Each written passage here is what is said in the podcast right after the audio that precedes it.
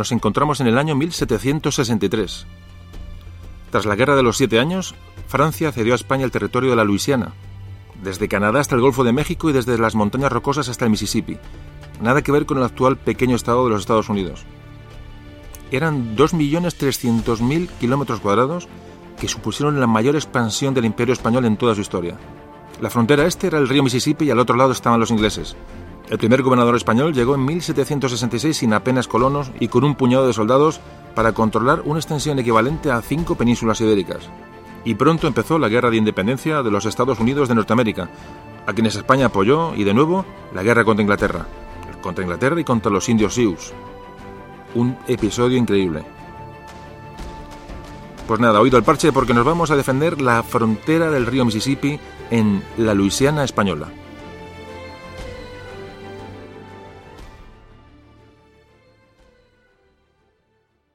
Memorias de un tambor.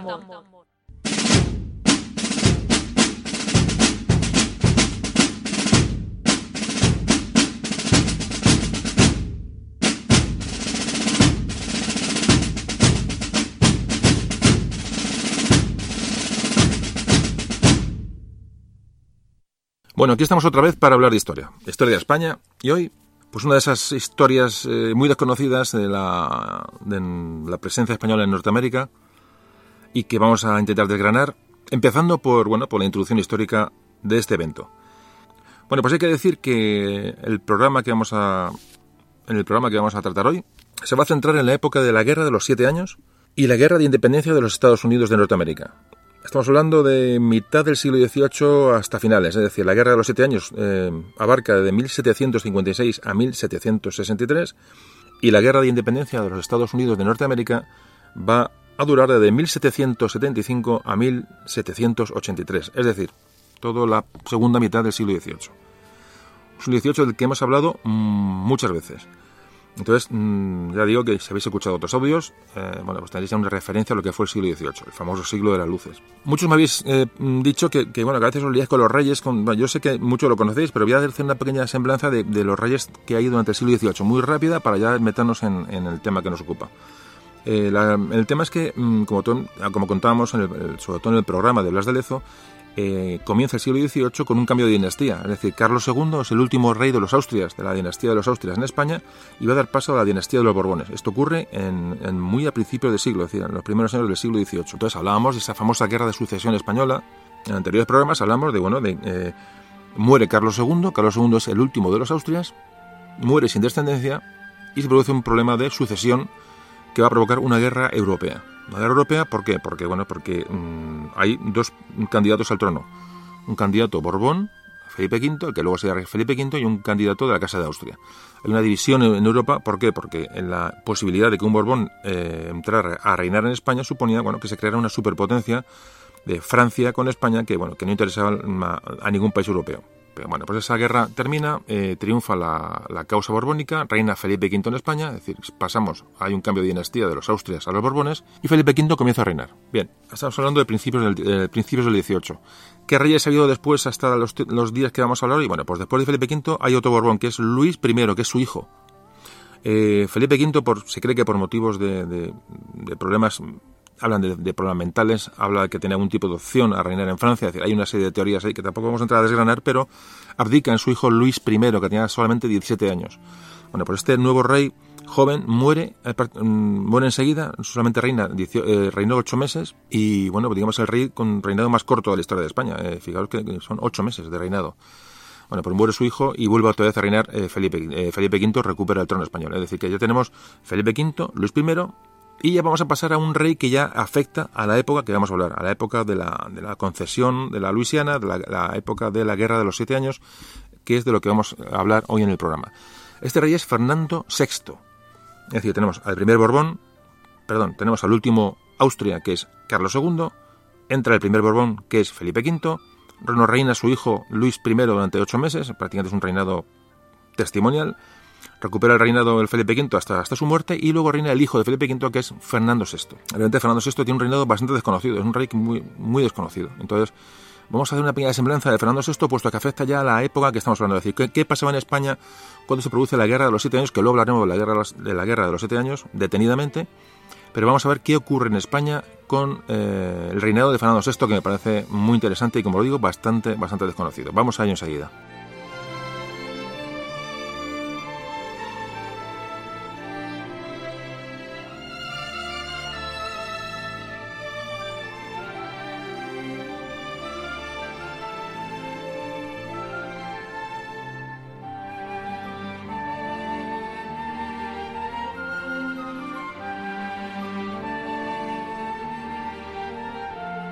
Bueno, parece ser que mm, el ambiente que rodea a Fernando VI eh, durante su reinado en España es un, bueno, hablan los historiadores de, bueno, eh, eh, un aspecto melancólico, apático, mm, parece ser una persona poco, con poco, poco espíritu.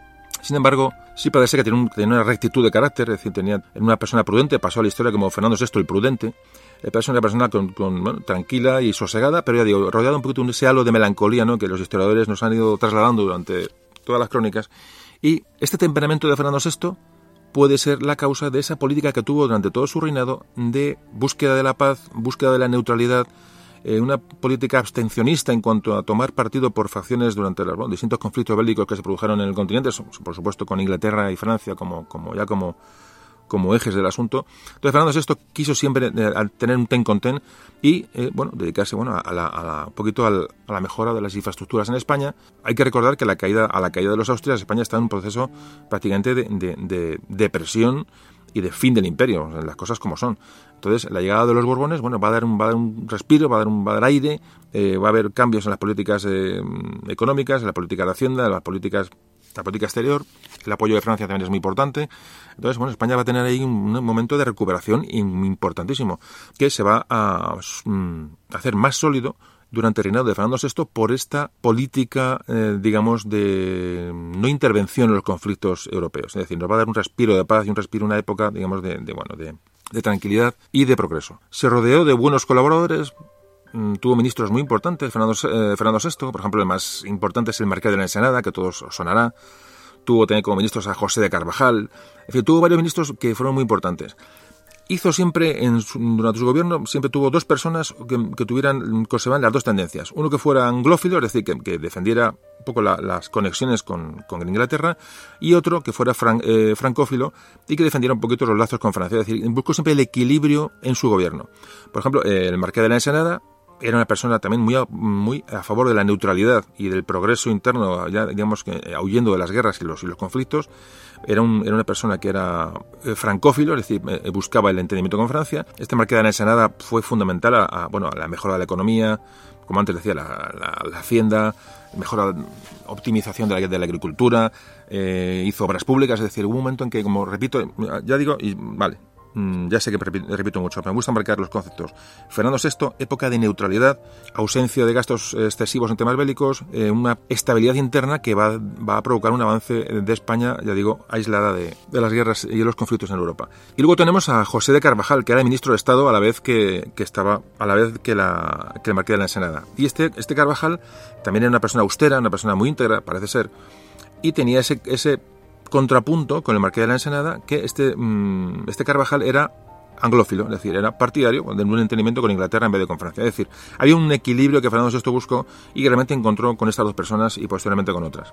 Aún así, fijaos, a pesar de esta política, fijaos lo que es ya, eh, le hemos hablado en, dos, en otros programas atrás, cómo España ya está entre la espada y la pared durante mucho tiempo, durante todo el siglo XVIII, estamos eh, pues, muy pendientes de las dos potencias que están emergiendo, Francia e Inglaterra. Entonces, la potencia continental Francia, el dominio del continente y la gran potencia naval que va a ser Inglaterra, bueno, que ya nos tenía, como hemos visto en otros capítulos, entre la espada y la pared, siempre buscando un equilibrio entre las dos y buscando bueno, hacer encajes de bolillos para seguir nuestro camino sin tener injerencias de uno o de otro. Momento muy complejo de la política española porque tenemos un imperio importante, España sigue siendo una, una potencia, pero una potencia evidentemente en declive y, con dos potencias emergentes como son Francia e Inglaterra que nos iban a hacer bastante la competencia como estamos viendo. ¿Pero qué pasó? Pues que bueno, este periodo de paz, un periodo de reconstrucción interna de España, con Fernando VI, pues mm, evidentemente España se, dedicó a la reconstrucción y también a la reconstrucción militar, es decir, sobre todo una reconstrucción naval importante. El ejército empezó, a, reconstruirse sobre un periodo de paz. Por ejemplo, eh, el marqués de la Ensenada era partidario de una paz, pero una paz armada, es decir, un ejército potente, una sin entrar en conflicto, pero que se nos, respetara y tener un efecto disuasorio sobre Francia e Inglaterra, ¿no? con un ejército bien, formado, aunque fuera tiempo de paz. Carvajal era más partidario de usar la, diplomacia directa, que de hecho llegó a firmarse un tratado con Inglaterra eh, decir, que una época de, políticas eh, complicadas para ya digo, mantener este equilibrio con, Francia y con Inglaterra. En Senada era, el marqués de Senada era totalmente contrario a, bueno, a mantener este conchabeo con los ingleses. Bueno, pues esta es la situación del gobierno de Fernando VI eh, a grandes rasgos. Murió Carvajal en 1754 y le sucede, le sucede otro anglófilo, otro partidario de los ingleses, que era un personaje de origen irlandés, se llamaba Ricardo Wall, eh, bueno, que, hablamos en otros, en otros capítulos que la gran influencia, sobre todo de irlandeses en la política española, de hijos de irlandeses que vinieron aquí a, formar parte de las, de las tropas españolas durante, durante muchísimo tiempo y fueron avanzando y se convirtieron bueno, en personajes de importancia política de relevancia. De hecho, encontramos muchos apellidos, sobre todo eh, irlandeses, en los gobiernos eh, sucesivos. Bueno, pues este Ricardo Wall es anglófilo y bueno, y, bueno, y puno otra vez con la ensenada en mantener ese equilibrio con la mirada siempre atenta de Fernando VI. A todo esto estamos hablando de periodos de paz, pero estábamos, eh, estaba la guerra de sucesión de Austria. ha habido guerras constantes. Mucho hemos hablado, hemos hablado del, siglo XVIII como el siglo de la luz, el siglo de avance tecnológico y, de la, y de, las, del pensamiento, pero no se dejaban de dar bofetadas. O sea, el siglo de la luz es, bueno, es un poquito exagerado porque ya digo, las guerras en Europa no dejaron de sucederse durante todo el siglo, como ya todos sabéis, después de escuchar todos estos audios, que muchos se desarrollan en esta, en esta época. Bueno, pues eh, España estaba en la guerra de sucesión de Austria, eh, Francia estaba metida, metida en la guerra, estamos apoyando a Francia, siempre eh, hablamos de los pactos de familia, al, reinar Borbones en España y reinar Borbones en Francia, se producían esos pactos familiares de, de ayuda mutua, que se llamaban, se llamaban pactos de familia, eh, bueno, entonces en el momento había un conflicto en Europa, pues se, aludía a ese pacto familiar entre la dinastía, que era la misma tanto en Francia como en España, y había una ayuda de unos a otros. España estaba muy interesada en, recuperar Gibraltar y Menorca, que habían caído en manos inglesas anteriormente, como todos sabéis, tras la guerra de sucesión. Entonces, en todo este ambiente de, potencias emergentes, Francia, Inglaterra, España intentando recuperar territorios, es decir, la, crispación era grande, la tensión era grande y era muy difícil mantener esta política de neutralidad, aunque, aunque realmente se, llegó a mantener en cierto grado. Bueno, el caso es que otra de las prioridades de España era recuperar Gibraltar, que se podía recuperar diplomáticamente, hablando con Inglaterra, o por medio de las armas aliadas con Francia. Y tenemos una serie de componentes que ya digo, estamos, estamos resumiendo para que os hagáis una idea de cómo era el ambiente eh, en, esta, esta, mitad, estamos a mitad del siglo, del siglo XVIII. Claro, la alianza, buscar una alianza, un pacto con Inglaterra era muy complicado, porque además Inglaterra hacía una presión tremenda sobre España y sobre, el comercio en, América. Eso hemos, lo hemos hablado muchas veces y realmente siempre nos, toda esta situación nos, nos empujaba siempre a una, alianza con Francia, que un, digamos un, aliado mucho más, eh, mucho más fiable, mucho más conocido y como digo, bueno, de, uno, con un origen dinástico igual eran Borbones. De hecho, como podéis imaginar, con Inglaterra no hubo ningún tipo de alianza hasta luego cuando llegó la guerra, la famosa guerra, guerra de independencia de la que hablamos en el anterior eh, podcast de, eh, de Dinamarca. Bueno, pues acabó esta guerra de sucesión de Austria, una guerra más en Europa, le digo, pues no podemos entrar a, describirla porque sería larguísimo. Bueno, pues acaba, esta guerra y se firma, el, sonará la paz de Aquisgrán en 1748 y pone fin a la guerra de sucesión de Austria. Eh, parece que, este, que esta paz que de Aquisgrán es una paz mm, prácticamente unilateral entre Francia e Inglaterra España prácticamente no había sido informada del, de, este, de, este, tratado de paz, nos pilló un poco por sorpresa y la sorpresa de los españoles es que cuando ven los, las condiciones de la paz de Aquisgrán, ve que de Gibraltar y Menorca no se habla absolutamente nada. Con Inglaterra continuó con el asiento de negros y el navío de permisos. Si os acordáis, en el, en el audio de Blas de Lez hablábamos de esta época. Eh, digamos, el comercio de esclavos en Inglaterra lo tenía abierto por, por, por, el, este, por estos pactos, por estos, tratados, y tenía un navío, un navío de permiso que, si os acordáis, ese navío que tenía de hecho Inglaterra, un navío de 500 toneladas máximo para comerciar con América. Es decir, España mm, le cedía a Inglaterra por, este, por esta paz, eh, el derecho a que un navío inglés navegara eran por América comerciando, ¿vale? ¿Qué ocurría? Pues que este navío se convertía en dos navíos, en tres navíos, había una cantidad de, de, infracciones del pacto que, realmente llevaron, abocaron a España a la famosa guerra de la oreja de Jenkins, si os acordáis, que, mm, donde aparece Blas de Lezo, eh, en fin, no, ya os digo, no vamos a ahora hablar de esto porque sería también muy largo, pero se produce la famosa guerra en que se producen los hechos de Cartagena de Indias, una guerra larga en la cual, bueno, pues España le planta cara a Inglaterra y los y se produce un pacto más o menos de un poco de igualdad cuando acaba esta guerra con Inglaterra.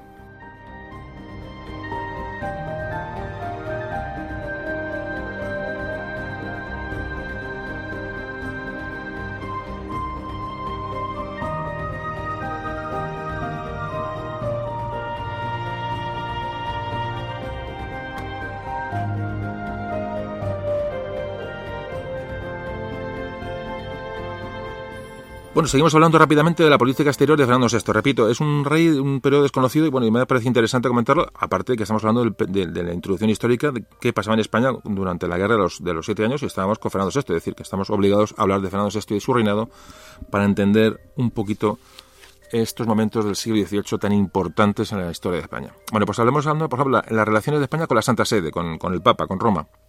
Bueno, eran unas, unas relaciones complejas porque el Papa, el Papa había apoyado durante la Guerra de Sucesión eh, había apoyado a la causa austracista. Entonces, claro, ahora había ganado los, los, habían ganado los, los Borbones y había pues hay una tensión, una tensión latente entre bueno entre la monarquía borbónica española y el Papa de Roma. En este eh, está, está como Papa eh, Clemente XI. Bueno, eh, dejamos la política exterior de Fernando VI y hablamos de la política interior de la España de la mitad del XVIII. ¿Qué pasa en política interior? Bueno, pues hemos dicho que había una serie, bueno, una, una estabilidad interna del país, no había un conflicto bélico de importancia, había, bueno, pues había un, pues un periodo de relativa prosperidad, pero no progresarían las ciencias como en, resto, en el resto de Europa. Eh, hablamos del siglo de la luz, el siglo XVIII, el siglo de la ilustración, eh, ya como hemos comentado en otros programas, que bueno, que en España realmente mmm, hay una serie de condiciones, de condiciones que van a dificultar este avance de la ilustración. Avanza, evidentemente, las corrientes entran, los reyes son ilustrados y estamos muy contagiados del resto de Europa, pero no, no en la medida que probablemente hubiera tenido que ser. Estamos hablando que son monarquías absolutas, ¿vale? Cuando hablamos de ilustración, hablamos son monarquías absolutas, tanto en España como en Francia, eh, como en Austria, como en fin, son, son monarquías que son eh, una monarquía autoritaria, aunque empiecen a abrir esa, esa puerta un poco al saber, al conocimiento, un poco a, a bueno, te digo un poco a que nos diera la luz, ¿no? Un poco a la, a la mentalidad humana. Entonces, bueno, pues con Fernando VI se inicia este, bueno, un cambio, es decir, empiezan a entrar estas corrientes ilustradas, en menor medida, pero empiezan a entrar, y se empieza a producir un cambio interno, social, un cambio interno en la, bueno, en la, en la la política interna, la política externa, en la, en la, en la, bueno, en la concepción de la cultura, que bueno, luego será más profundo cuando llegue, cuando llegue Carlos III, del que hablaremos después. Como antes decía, Ensenada, el Marqués de Ensenada reorganizó la, hacienda pública, muy importante. Se hicieron muchas obras públicas durante el reinado de Fernando VI. Por ejemplo, eh, empezó a construir la carretera de Madrid a La Coruña. Eh, se hizo otra carretera muy importante de Santander a, de Santander a Reynosa. Se hicieron muchos estudios hidrológicos para hacer navegables los ríos y, y optimizar el sistema de riego.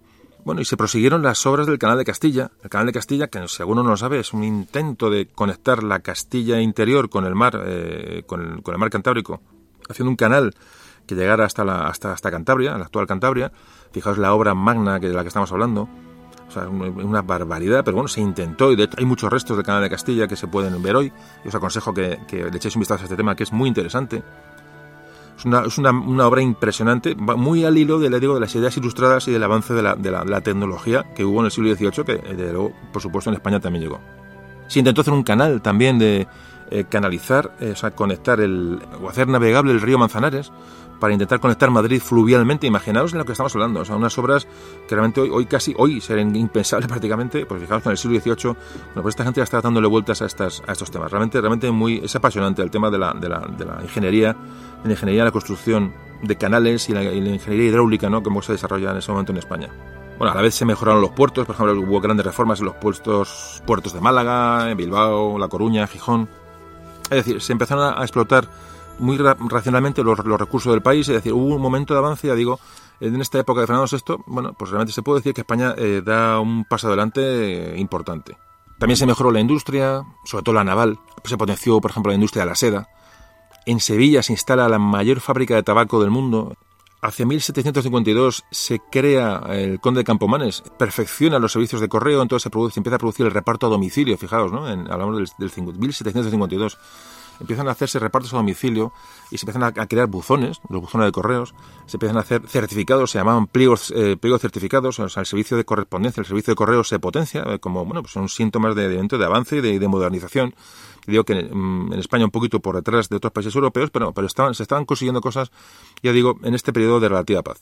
También se crearon muchas compañías comerciales, un poco a imagen de las compañías que tenían los, eh, por ejemplo, en Inglaterra o en Francia, que eran mucho más potentes y con otra, otra reglamentación y miras mucho más abiertas. Aquí se, bueno, se creó la compañía de Santo Domingo, que se llama Santo Domingo, o la compañía de Cataluña, la compañía de Aragón, la compañía de Zarza la Mayor, que bueno que exportaba lanas y frutas a Portugal, por ejemplo, la compañía de San Fernando, que fue que en Sevilla y, y que fracasó en, bueno, en su intento de comerciar con, con, con América. Es decir, otras, otras compañías también que se crearon en España, pues por decayeron, no tuvieron el éxito que tuvieron otras, otras compañías a nivel, a nivel europeo. Es que además aquí chocaba, o sea, chocaba el espíritu de este de mercantilismo, ¿no? Del nuevo, de, bueno, de estas nuevas ideas, de, de, de esa incipiente burguesía, chocaba con las normas que había en la, en la monarquía española, evidentemente, y eso nos produjo un atraso. Esto es una cosa innegable. Entonces, eh, aquí es una de las claves un poco de, bueno, de, los problemas que vinieron después. A pesar de que Fernando VI modificó unas viejas estructuras y hubo un avance, como antes comentaba, eh, a nivel interno, pero no se modificó lo suficiente como para reformar las estructuras comerciales. Es decir, estas compañías no llegaron como digo, a, nada, como lo hicieron, pues como sí que lo hicieron otras compañías inglesas, francesas, holandesas. Os sonará la compañía de la bahía de Hudson, eh, una, una, compañía inglesa que era prácticamente un estado, amparada por el, por el gobierno inglés. Y estas compañías comerciales eran prácticamente tentáculos de los países en, en, bueno, donde se iban a, donde se establecían comercialmente. Realmente aquí en España eso se, se abandonó y es muy importante este tema. Importante este, este tema porque nos va a producir, bueno, pues un, un, un bajar un escalón, ¿no? Con respecto a, a las potencias europeas. Muy, muy, interesante este tema porque nos ubica un poquito en, bueno, en por cuando hablamos, bueno, el declive de España. Todas estas cosas que vamos allá hablando, y, me imagino que habéis escuchado otros audios, creo que ya, eh, bueno, empezamos a adquirir una conciencia, sobre todo del siglo XVIII, importante en cuanto que, bueno, vemos, entendemos el porqué de las cosas. Bueno, pues acabamos con Fernando VI porque, bueno, he querido hacer un paréntesis con Fernando VI porque de Carlos III, que es el siguiente rey español, eh, o hemos hablado o hablaremos de él con más, porque aparecerá, o ha aparecido ya en varios episodios, entonces, bueno, sabemos más de él. Pero Fernando VI es un rey que está ahí un poquito en tierra de nadie. Bueno, pues hablemos de los últimos años de Fernando VI. Prácticamente separa la vida diplomática, separa la vida nacional con un rey prácticamente, bueno, postrado y, y prácticamente inactivo, ¿no? Y a todo esto se junta que en 1756 comienza la Guerra de los Siete Años que ahora hablaremos de ella con tranquilidad, porque es lo que da entrada a nuestro, a nuestro tema de hoy, el famoso tema de la Luisiana. Vamos, luego con calma entraremos a la guerra de los siete años. Bueno, el caso es que, que entra el conflicto fundamentalmente otra vez entre Inglaterra y Francia y eh, Fernando VI quiere continuar su neutralidad. Una neutralidad que, también os digo, depende lo que leáis de un historiador u otro. Unos dicen que fue un error permanecer neutrales hasta el final de la guerra. España luego entró en guerra muy al final y otros dicen que, que fue que bueno que no nunca España nunca tenía que haber entrado en la guerra. Y España va a entrar en guerra a última hora prácticamente para pegarse para pegarse la bofetada. Es lo que ocurre y ya digo que ahora hablaremos del asunto. Pues qué pasó, bueno, que por Francia conquistó Menorca. Conquistó Menorca a los ingleses, que está en poder inglés, como antes os comentaba. Entonces ofreció a España la recuperación de la isla de Menorca a cambio de su entrada, de su entrada en la guerra aludió a los pactos de familia, eso que antes hablábamos, hay una presión francesa sobre España para entrar en guerra. España tampoco lo veo como a los ojos porque bueno, el momento de dar un golpe a, a, Inglaterra siempre ha sido importante, pero aquí hay un factor que es que Inglaterra también estaba deseando meternos mano. ¿Por qué? Porque España había reformado su flota, este periodo ya digo de relativa paz, y esta política de reconstrucción de la, de la Armada, España tenía una flota importante y reconstruida. Entonces a Inglaterra tampoco le interesaba que España estuviera en ese estatus de tranquilidad y de, reforma constante y de, y de, potenciación de su Armada en un periodo de, no hostilidad. ¿no? Bueno, pues, pues eh, eh, Inglaterra, Inglaterra, también provoca la entrada de España en, guerra. Es decir, se, todos estos elementos se concatenan en que España entra muy al final de la guerra, cuando prácticamente estaba perdida por Francia. Francia, ahora hablamos de la guerra de siete años, España entra al final. Entonces, bueno, pues, pues yo creo que es, que es muy difícil analizar, muy difícil analizar porque la situación era muy compleja, muy compleja, como hemos visto siempre en todos los programas cuando hablamos del siglo XVIII. España está siempre entre la espada y la pared, como habéis visto. Una situación muy, muy, muy complicada. De hecho, fijaros, eh, Fernando VI llegó, parece ser que re, llegó a rechazar una propuesta de Inglaterra de devolverle Gibraltar si España entraba en la guerra de los siete años como aliada de Inglaterra. De, fijaos cómo está el asunto. O sea, España está muy presionada por ambas potencias para que eh, se decantara de un lado o de otro. Bueno, pues este es el reinado de Fernando VI en esencia. Eh, murió su mujer, eh, Bárbara de Braganza, la mujer de Fernando VI. Eh, bueno, esta mujer fue enterrada en el convento de las Salesas Reales en Madrid, otro lugar que si queréis visitar es una, bueno, es un pedazo de historia de España importantísimo para ver. Repito, el monasterio de las Salesas Reales está en el centro de Madrid. Bueno, y, y, parece que Fernando VI está muy enamorado de su mujer, eh, y bueno, más que enamorado, está en locamente enamorado, y cuando digo locamente es porque parece ser que, bueno, ya tenía muchos síndrome de demencia, Fernando VI en los últimos días. Es decir, cuando muere su mujer, él se viene a su, literalmente abajo, literalmente abajo, y eh, muere Fernando VI en 1759 prácticamente a continuación de su mujer Bárbara de Braganza. Y también dice que se le entierre en el convento de las Salesas Reales. Por eso, eh, bueno, Fernando VI al igual que Felipe V, nos recuerda el panteón que hay en el Escorial, de los Panteón de los Reyes, que también os, os recomiendo que visitéis. Eh, bueno, ahí es, no recuerdo un rey más, no voy a asegurarlo, pero yo sé, sé que Fernando eh, Felipe V, el primer rey Borbón, está enterrado en, en, en la granja de San Ildefonso, otro lugar a visitar, y Fernando VI quiso que se le enterrara con su mujer y está en el panteón de las Salesas Reales en Madrid, y no están en el panteón del, del Escorial, de San Lorenzo del Escorial.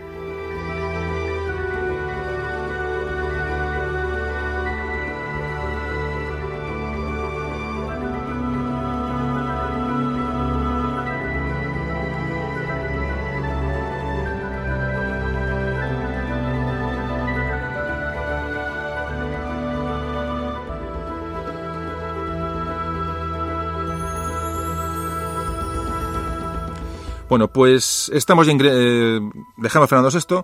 Me ha parecido interesante tratar el personaje. Nos vamos a la Guerra de los Siete Años. Aquí ya empieza la, empezamos, entramos en materia. Eh, guerra que se va a desarrollar entre 1756 y 1763. Eh, por eso se llama los Siete Años. Permitidme la bobada.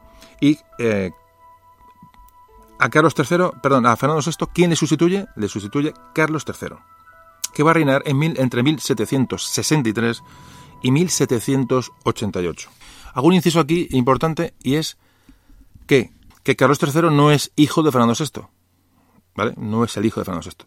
Carlos III es hijo de Felipe V. Es decir, Carlos III y Fernando VI eran hermanos. ¿Qué ocurre? Fernando VI muere sin descendencia. ¿Vale? Muere sin descendencia. Eh, Fernando VI es hijo de María Luisa de Saboya y de, la segunda, de la primera mujer de, Felipe V y Carlos III es hijo de Isabel de Farnesio, que es la segunda esposa de Felipe V. Es decir, Fernando VI y, Carlos III son hermanos. Entonces, al morir Fernando VI y no tener su, eh, descendencia, la línea sucesoria recae en su hermano, que era Carlos III. ¿vale? Entonces es importante. Repito, Carlos III no es hijo de Fernando VI, sino un hermano. Bueno, ahora, antes de entrar en el asunto, sí que os pido que si queréis, si tenéis, voy a intentar describirlo, pero como siempre digo, hay un mapa que está colgado en la página de memoriasdentuamor.com, en, en el apartado del capítulo de, la Luisiana, ahí lo veréis. Entonces, un mapa que he confeccionado eh, para que lo tengáis un poquito más claro y en el que veréis bueno, pues lo que vamos a hablar ahora mismo. Es un mapa muy sencillo, pero bueno, el que no conozca la geografía de Norteamérica, un poquito la distribución de las, de las, eh, de las colonias americanas, la Luisiana, eh, Nueva España, lo que es un poquito la Canadá, en fin, todo esto que es un tema relativamente complejo porque es difícil imaginárselo, yo ahora os pido, si queréis, que cogáis ese mapa, si podéis tener la posibilidad, y aún así intentaré desgranarlo aquí. Lo que sabéis geografía también tenéis una idea, pero siempre es bueno verlo porque es un tema complejo. Entonces, repito, si os parece bien, eh, ahora dais al stop del, del audio o del, del podcast y, bueno, y, vais al mapa y lo podéis saberlo, podéis imprimirlo, en fin, lo que, lo que os parezca, ¿no? Pero me parece interesante avisaros para que, bueno, todo esto quede, quede más claro. Bueno, pues empezamos la Guerra de los Siete Años y empezamos hablando del reinado de Carlos III. Como antes comentaba, no vamos a hablar de Carlos III porque, bueno, muy por encima, mm, mm, porque hemos hablado en otros, en otros audios y, bueno, y es un tema, es un personaje que tocaremos muchas veces, con lo cual, ánimo, creo que este audio va a quedar largo. Yo digo, no me gusta pasarme un poco de tiempo, no sé cómo quedará, entonces prefiero no eh, ahondar sobre Carlos III, que ya digo, conocemos por lo menos de una manera, de una manera, mm, aunque sea superficial, pero tenemos una idea muy clara de lo que fue Carlos III ese rey ilustrado, este rey que hizo la reforma cultural, eh, ya digo, expediciones científicas, eh, em, miró mucho la mejora de las condiciones sociales, miró, reformó la hacienda, fue un rey importante, un rey ilustrado, quedado con ese, ese concepto. Ah, un tema, un tema, bueno, historieta, historieta metida con Carlos III, porque hace poco lo pensaba, digo, no hemos hablado de eso. Con Carlos III aparece lo que es la bandera española actual. Es decir, en 1785 para distinguirla de otras banderas, de otras potencias, eh, de otras armadas eh, eh, europeas, había a veces que se, confundían, se, avistaba un barco a la distancia y se confundían los estandartes, se creía que era español, se creía que era inglés, es decir, para diferenciarla de los colores, hacer colores fuertes y colores que fueran fácilmente diferenciables, cambia la bandera de la armada. Entonces, esto ocurre en 1785 y la bandera de la armada pasa a ser la famosa bandera, la roja igualda, roja y gualda. El gualda es, la gualda es una flor, ¿vale? Es una flor que da una planta que tiene, se llama, se llama gualda, es amarilla evidentemente y por eso se llama el color, el color gualda. Bueno, pues esta bandera roja y gualda, como la conocemos, se instauró en la Armada en 1785. Más tarde, en 1793, esta bandera ya pasa, por ley, pasa a mm, presidir todos los puertos, los fuertes españoles y costas controladas por España en cualquier lugar del mundo. Es decir, ya la, bandera roja igualda aparece en todas las costas, siempre un poco relacionada con la Armada y con el tema marítimo. Y es en mil, ya mucho más tarde, en 1843, con Isabel II, cuando se adopta la, bandera roja igualda como bandera de España. Hablamos ya de 1843. Me imagino que esto lo sabíais, la mayoría de vosotros, pero lo comento por si alguno no sabía la cuestión de la, de la bandera. Bueno, pues vamos a hablar de la. Vamos a introducirnos históricamente a la Guerra de los Siete Años. Antes hablamos de la paz de Aquisgrán, aquella cuando acabó la Guerra de Sucesión Austríaca, hablamos de, justo en la mitad del siglo XVIII, acabó, o sea, la, Guerra de Sucesión Austríaca acabó en 1748. Pero todas estas paces, como habéis visto, se firma la paz, pero se, quedan asuntos pendientes. Quedan flecos, quedan rencillas, es decir, cuando se firma la paz, pero cuando la potencia mm, vencedora puede, pues machaca a los perdedores y cuando los perdedores pueden recuperarse, pues inician otra guerra para recuperar lo perdido en la anterior, en la anterior, eh, la anterior paz. Es una constante, sobre todo durante el siglo XVIII, que realmente, bueno, como antes decía, siglo de las luces, pero no dejamos de darnos mamporros, o en Europa hubo guerras constantes y guerras muy importantes. En esta, en esta paz de Aquisgrán, ¿qué ocurre? Pues que Austria, el, el imperio austriaco, pierde la región de Silesia en favor de Prusia. ¿Vale? Entonces ahí queda ese resquemor de los austriacos con esta región que pierde en la paz de Aquisgrán. Va a ser eh, otro uno de los orígenes a la guerra de los siete años. Después de la paz de Aquisgrán, de la guerra sucesión austriaca, prácticamente hay ocho años de paz simplemente y ya estamos otra vez dándonos, dándonos garrotazos. Esta guerra ya superó, superó el marco del territorio europeo y, bueno, y se trasladó también a América. ¿Por qué? Porque en América estaba la pugna territorial que tenían los ingleses con los franceses, de la que ahora, ahora veremos también tuvo un frente en la India, donde había intereses encontrados entre los franceses y los ingleses. Bueno, en esta guerra hubo dos, dos bandos. En uno estaban fundamentalmente Prusia, Gran Bretaña, Inglaterra y Portugal, y en el otro, pues el Imperio Austriaco, Francia, Rusia, Suecia y España, que entró, como antes comentamos, a última hora. Es decir, fundamentalmente en una alianza anglo-prusiana contra una alianza franco-austriaca en un principio, aunque luego, luego entraría España muy a última hora. Como os decía, tuvo un frente en la India, eh, Gran Bretaña bueno, quería frenar la expansión de los franceses en la India bueno, y apoyó a los príncipes indios eh, para que se rebelaran contra, contra los franceses que estaban, se estaban estableciendo sus colonias en la India.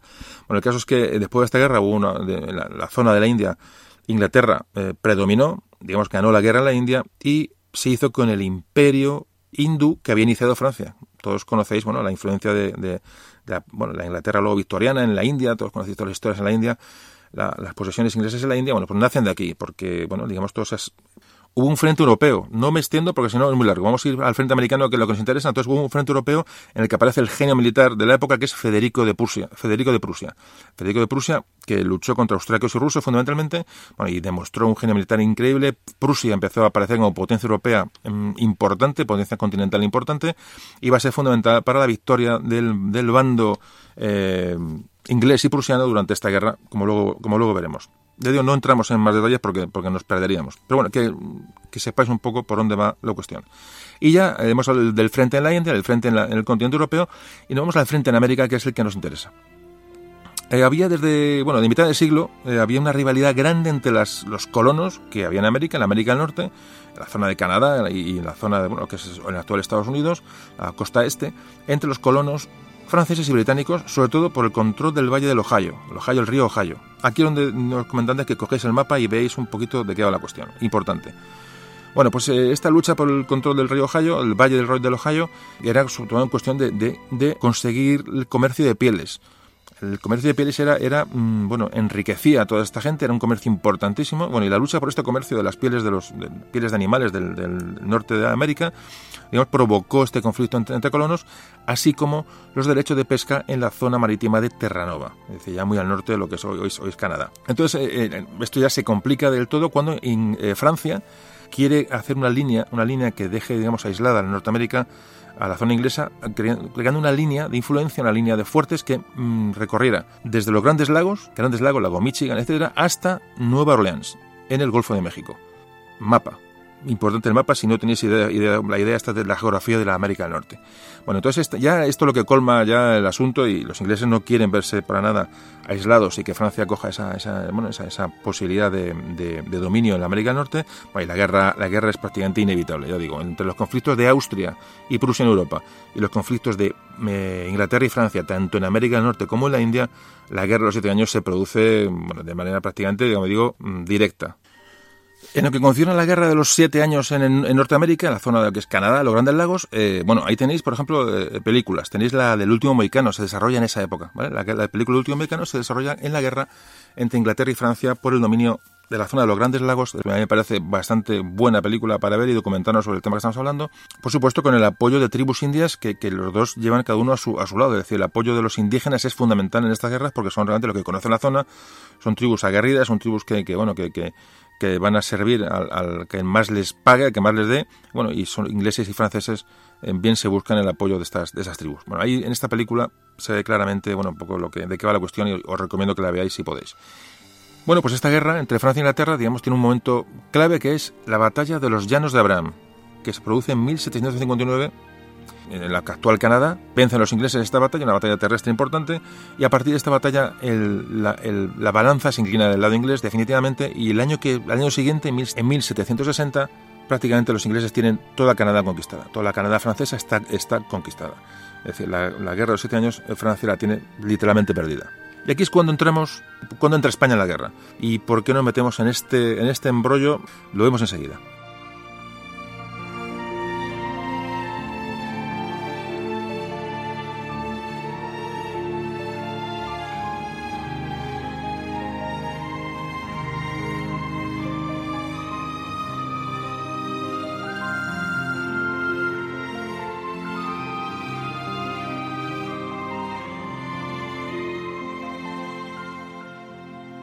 Fijaos si España entró tarde en la guerra, España entra en, entra en el año 1762 y la guerra de los siete años acaba con la paz de París, el Tratado de París, que se firma en 1763.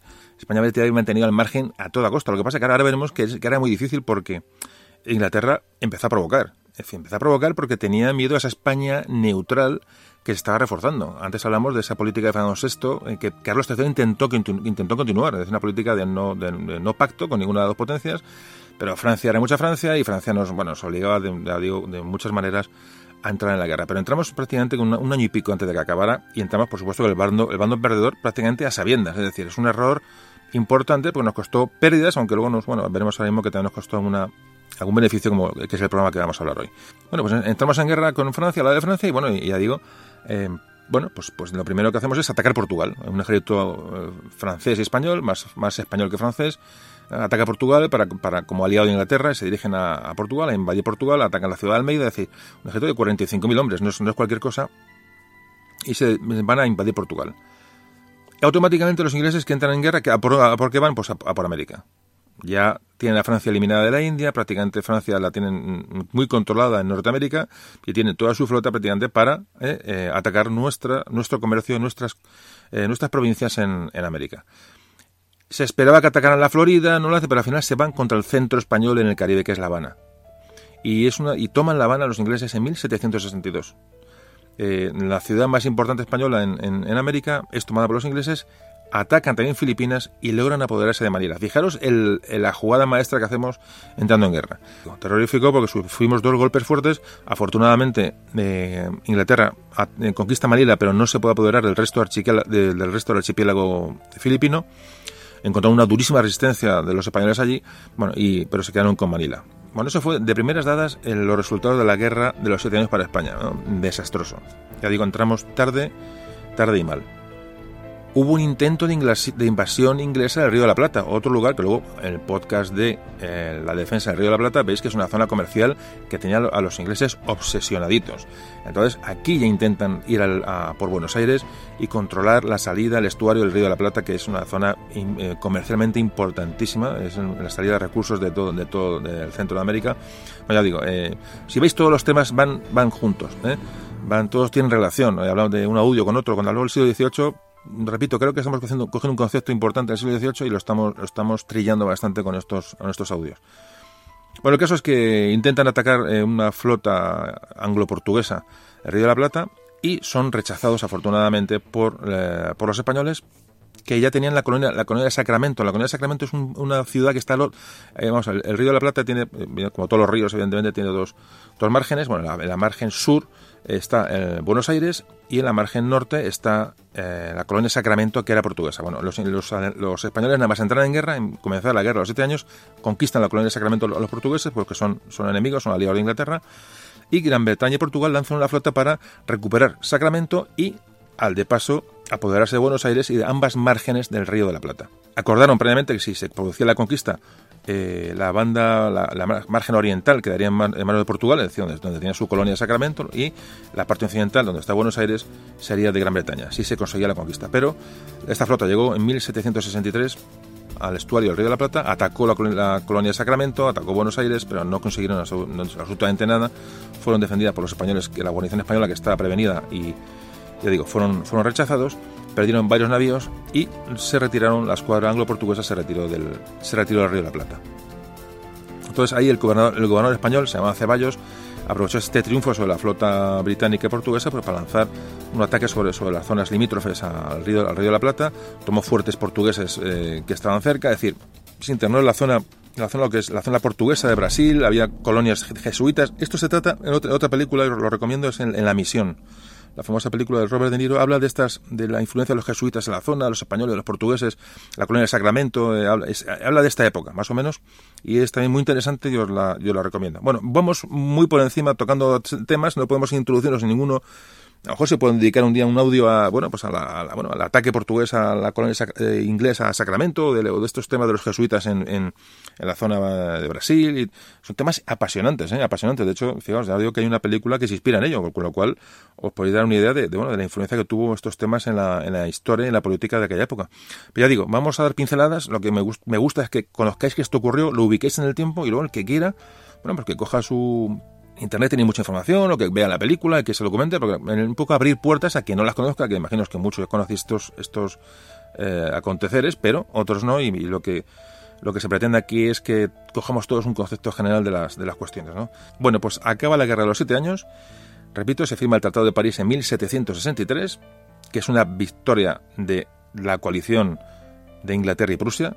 Prusia gana en el continente, Inglaterra gana en los mares, gana en América, gana en la India. Y Francia pierde pues, prácticamente todas las posesiones en América y en Asia. O sea, el golpe de Francia es importante. En este Tratado de París se acuerda que, bueno, que Prusia se queda con la famosa región de Silesia. ¿Os acordáis que era el, el motivo de la guerra en Europa, de la guerra continental? Y Gran Bretaña, Inglaterra, que obtiene con respecto a Francia? Bueno, pues, mm, por ejemplo, se queda con Senegal, las posesiones en la India, todos los territorios de Francia que tenía en Canadá, todos los territorios, aquí empezamos a tirar de mapa y a tirar de nuestra historia que nos interesa porque se va a quedar con todos los territorios al este del Mississippi. Ya el río Mississippi va a aparecer durante todo el audio, ¿eh? porque va a ser clave en, las explicaciones que vamos a dar.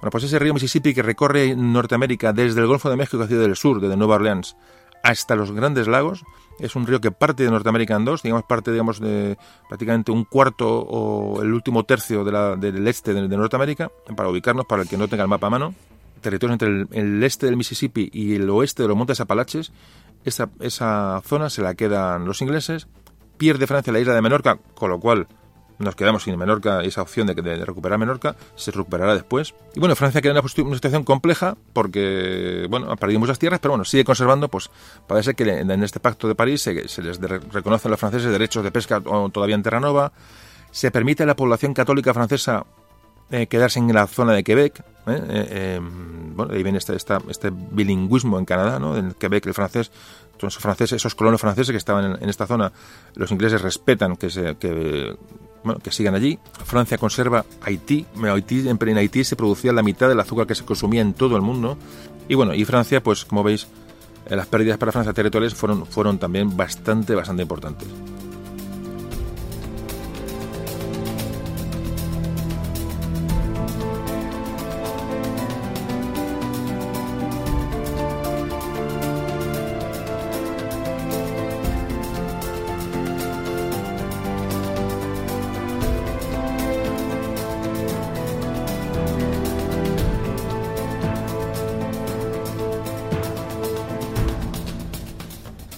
Entramos en España. Cuando acaba la guerra, esta dichosa guerra, España ha perdido Manila y La Habana. Ojito a lo que estamos hablando. Entonces, ¿qué pacta para recuperar estas dos ciudades importantes de manos ingleses? Es dar la Florida a Inglaterra. Es decir, España pierde la Florida, la Florida en Norteamérica, esa, esa península al sureste de, la, de, los, de, actuales Estados Unidos y en la Norteamérica, para que le sean devueltas Manila y La Habana en Cuba. O sea que realmente, si os fijáis, pues hemos hecho un mal, un muy mal negocio. Bueno, y tras estas eh, pérdidas eh, territoriales, ¿qué ocurre? Bueno, se va a firmar el Tratado de Fontainebleau en 1762, un tratado secreto entre Francia y España, en el cual Francia le va a entregar la Luisiana, es decir, todo el territorio al oeste del Mississippi, incluida la capital de la Luisiana, Nueva Orleans, a España como compensación de esa pérdida que va a tener de la, de la Florida. Bueno, le entrega esto en compensación y porque Francia no tiene ningún interés en defender aquella zona, una zona enorme, una zona enorme, eh, una zona que tenía aproximadamente unos 2.200.000 kilómetros cuadrados. Es decir, España tiene, la solidaridad tiene 500.000 kilómetros cuadrados. Bueno, pues entonces esa zona era mm, más de cuatro veces España. Era una zona inmensa, difícilmente defendible, con los ingleses en la frontera del Mississippi, eh, con indios, con... España se queda con algo que Francia realmente no quiere defender. Sí, se le compensa, evidentemente, se le deja Nueva Orleans, se le deja el puerto importante, la ciudad de Nueva Orleans, como puerto que daba al Golfo de México, al Caribe español. Pero, bueno, mm, una zona complicada, muy complicada de defender. ¿Por qué a España le interesa esto? Aparte, bueno, por prestigio y por ganar territorio y, bueno, por de alguna manera resarcirse de la pérdida de la, de la Florida. O le interesa esto porque va mm, en la Luisiana, y le digo, si podéis ver el mapa, por favor, os pido que veáis el mapa que tenemos colgado, repito, en memoria de un tambor.com. Eh, le interesa porque va, esta Luisiana va a ser un espacio enorme que va a ser un, colchón, una, una barrera entre los ingleses de que están en el este con las posesiones españolas en Nueva España. Interesa también tener un territorio que pueda servir un poco de, parapeto ¿no? al, imperio español en América que realmente estaba un poco más al sur o al suroeste. El caso, bueno, que se admite, se admite el, pacto y España se queda con la Luisiana francesa, que ya digo, no tiene nada que ver con ese pequeño estado que es hoy la Luisiana de los Estados Unidos de Norteamérica. En fin, es una extensión tremenda que ya os digo, eh, va a suponer pues, un cambio en la política territorial española y bueno, y, de alguna manera un problema, porque ahora aquello hay que, hay que controlarlo, hay que gobernarlo bueno, y ahora entraremos en ese tema porque es, realmente apasionante cómo nos hacemos cargo de una zona que realmente nos, nos viene, nos viene prácticamente de, nos queda el cielo. Parece ser que la, que la Luisiana ya había sido ofrecida por Francia a España antes del final de la guerra, mucho antes, mm, para, como, una oferta para que España entrara en guerra antes. Es decir, España dice, mira, te doy la Luisiana y entras en guerra ya. Parece que España renunció, ya os digo, esa, por esa política que llevó tanto Fernando VI como Carlos III, esa política de no, de no participación en el, conflicto. Y aquí no se sabe, bueno, si realmente se lo ofrecieron a los españoles por como compensación o porque realmente estaban en guerra con Inglaterra en la zona de Canadá, en la zona norte, y eran incapaces de tener todas las fuerzas concentradas defendiendo tanta cantidad de territorio. y se lo ofrecieron a España también, también por esto. Bueno, ahí podéis interpretar lo que queréis. Pero el caso es que ya Francia quería, eh, ofrecía de, muy atrás la Luisiana a los españoles. Bueno, pues acabado el, asunto, Carlos III eh, acepta la cesión esta de la, de la Luisiana eh, se ratifica la entrega de la Luisiana en Versalles el 23 de noviembre de 1762 y en el Tratado de París, que pone como digo, fin a la Guerra de los Siete Años, se ratifica el acuerdo franco-español de entrega de la Luisiana al Reino, al Reino de España. Y ahora vamos a empezar a hablar ya de la Luisiana, cómo era la Luisiana, qué, se encuentran allí los españoles cuando llegan y, en aquella enorme extensión de territorio que realmente hay que ver el mapa para darse cuenta. Y bueno, y de eso vamos, vamos a hablar ahora enseguida y vamos a ya desmenuzar nuestra estancia en, la Luisiana, en el Mississippi, con los indios, eh, con las rocosas, con, en fin, realmente, realmente apasionante.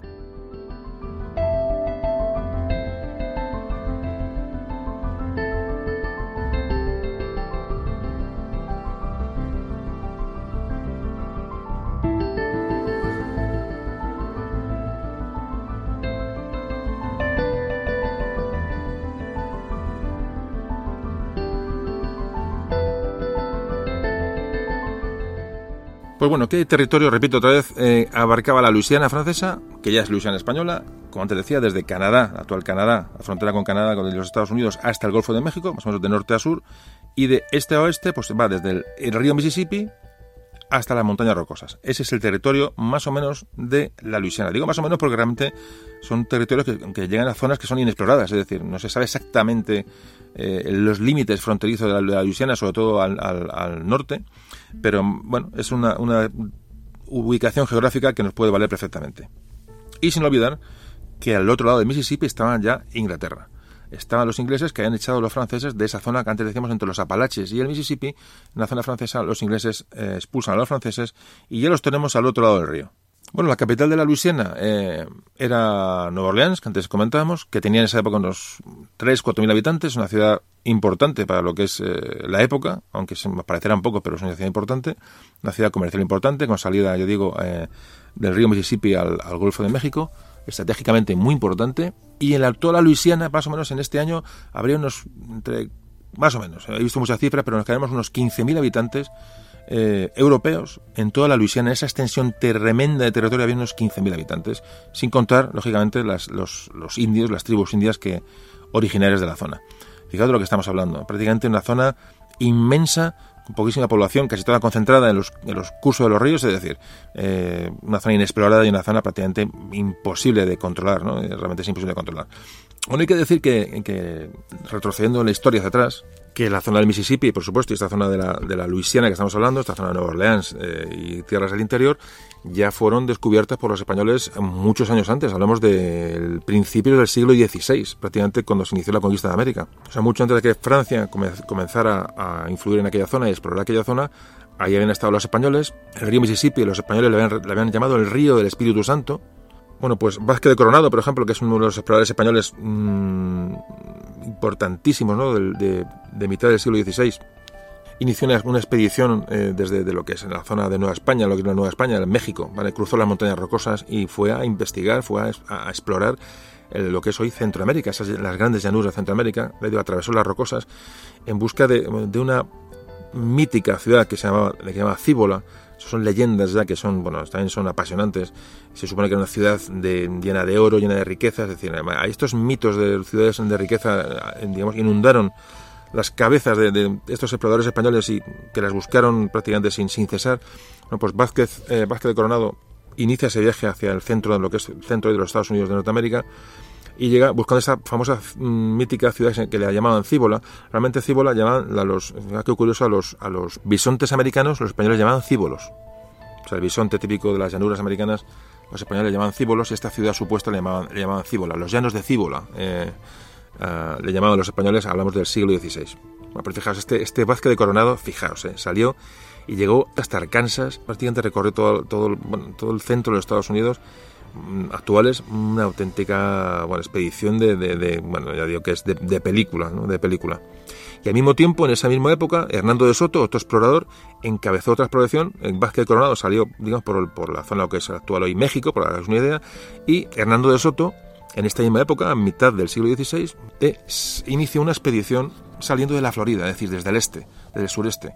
Y este Hernando de Soto fue el que descubre el Mississippi en, el en mayo de 1541 descubre el río Mississippi después de atravesar toda la zona este de los actuales Estados Unidos. Pero ¿qué pasó? Que después de estas expediciones, bueno, que los españoles no tuvieron capacidad de tomar posesión de aquellas tierras.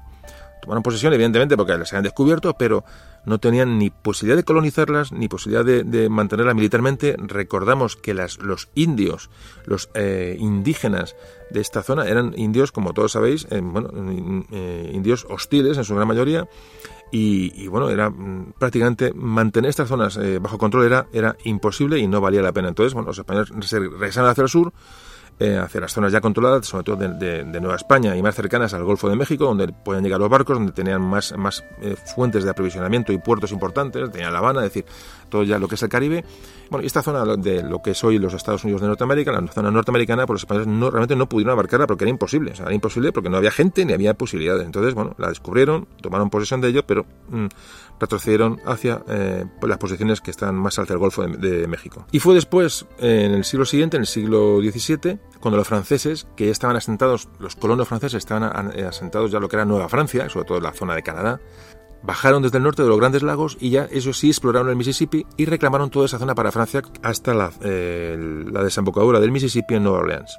Para los franceses no fue muy complicado el conocimiento del Mississippi porque bajaban de los grandes lagos, bajaban en canoas y fijaos, se tardaba simplemente, el Mississippi creo que tiene 3.000, no recuerdo, casi entre 3.500 y 4.000 kilómetros de, de, largo. Bueno, pues los franceses bajaban desde, desde los grandes lagos en canoas, claro, con lo que es eh, a favor de corriente y hacían el viaje desde los grandes lagos hasta, hasta el Golfo de México, hasta la desembocadura del Mississippi en Nueva Orleans tardaban aproximadamente unas seis semanas. No es nada. O sea, fijaos que son tres mil y pico kilómetros en, en, ríos, la circunstancia de la época, canoas, pero eh, llegaban realmente mm, rápido. El problema era luego volver. El problema era volver. Pero ya digo que, que, que la mm, colonización o el descubrimiento o la toma de posesión del Mississippi por los franceses, pues bueno, la facilitó evidentemente bueno, el, el, el, efecto corriente, corriente hacia abajo. ¿no? De hecho, lo que les costaba cinco o seis semanas eh, descender, les costaba más de tres meses eh, hacer el camino inverso. El caso es que, bueno, que los franceses van tomando posesión de la, de la zona del Mississippi, del famoso río del Espíritu Santo, como lo llamaban los españoles, empiezan a, montar sus bases en la zona de, de, los grandes lagos, bueno, y llaman a esta provincia, a esta provincia le llaman Luisiana en honor de Luis XIV. Fundan, como a modo de curiosidad, fundan los franceses, fundan, eh, fundan la ciudad de Detroit en 1701, estamos hablando de muy principio del siglo. Y como antes comentaba, empiezan a proyectar una línea de, mm, fortificación desde los Grandes Lagos hasta, hasta el sur, de, hasta el Golfo de México, bueno, pues mm, para controlar el Mississippi y controlar, y controlar la zona. La ciudad de Nueva Orleans la fundan en 1718. Son, en, momentos tempranos de la, de la, conquista, si os fijáis. Y bueno, y, repueblan, eh, repueblan. Los problemas demográficos han sido una constante, sobre todo para España, que no, no, tenemos, no población, demasiado, demasiado mm, se hizo. Eh, los franceses repueblan esta zona de, de Nueva Orleans, la repueblan con agricultores alemanes y de los Países Bajos. Por eso esa zona, esa zona de Nueva Orleans, la zona de la desembocadura del Mississippi, se llamó la costa de los alemanes. Entonces, eh, eh, digo, la política francesa fue de repoblación con, bueno, pues con, con inmigrantes europeos. Bueno, pues esta colonización francesa, con colonos de distinta procedencia, que colonizan toda la cuenca del Mississippi, y bueno, toda la zona de influencia que lo que se llamó la Luisiana choca con los colonos ingleses que estaban más, el, más al este. Todas las colonias inglesas que todos conocéis que están al este ya dando al Océano Atlántico, las famosas 13 colonias.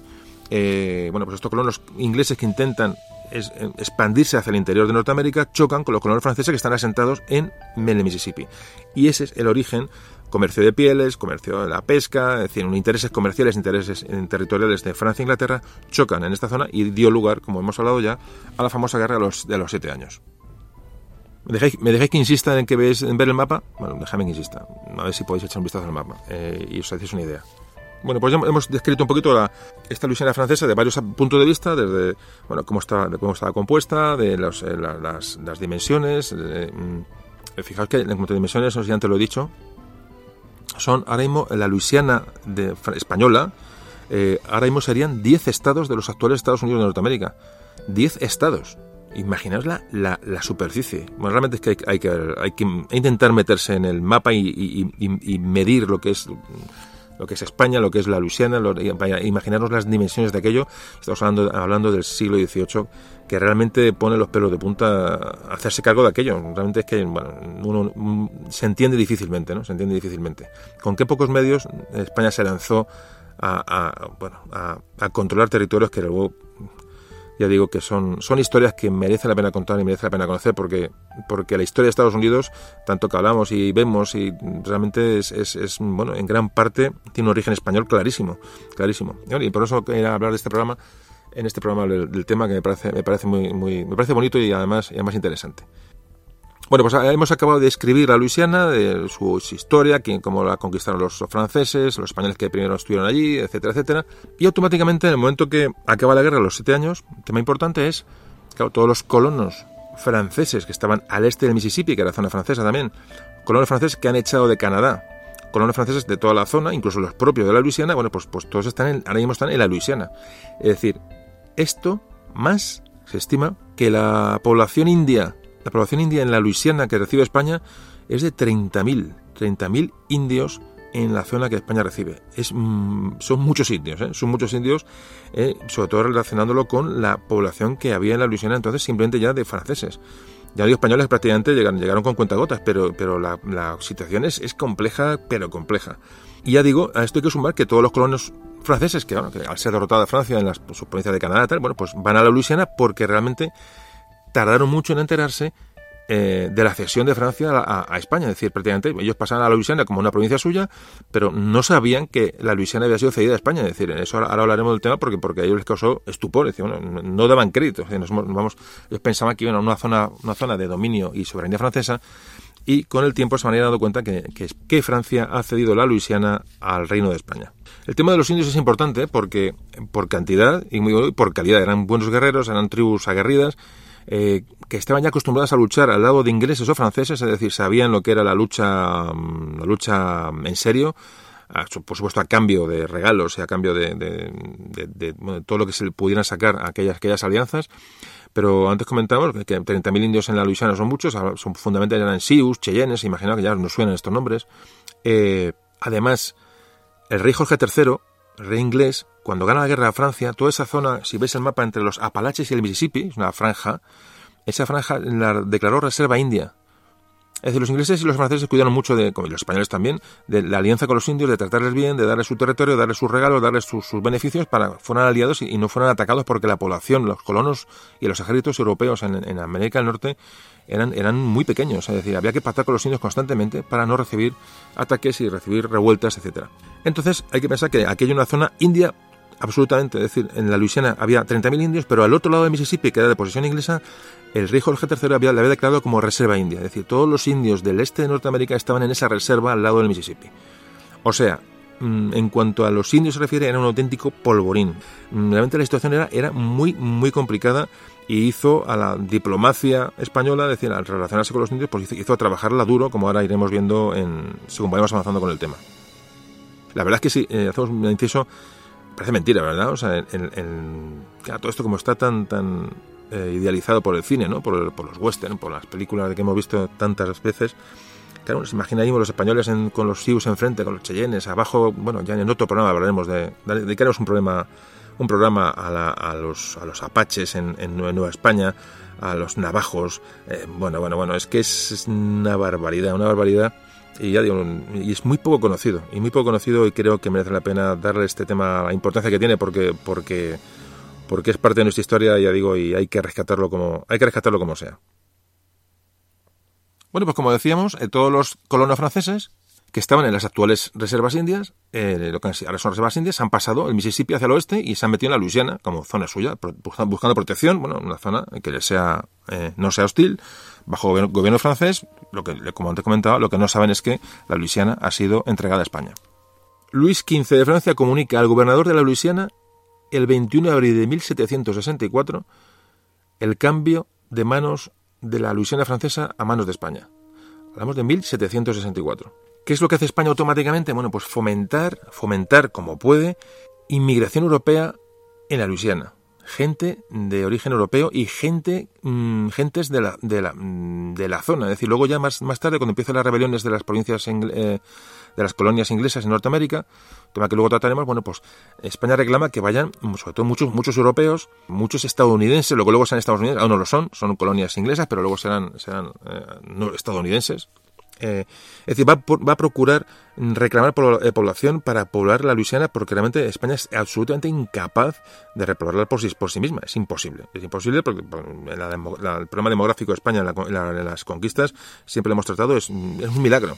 O sea, cómo España abarcó esa cantidad de territorio con tan poca gente es un milagro. Pero no, digo un milagro exagerando, no, no, es que es un milagro. O sea, no se entiende, no, no se puede entender con, como con tan pocas fuerzas militares, con tan pocos colonos, España abarcó tantísimo territorio durante tanto tiempo y, lo controló.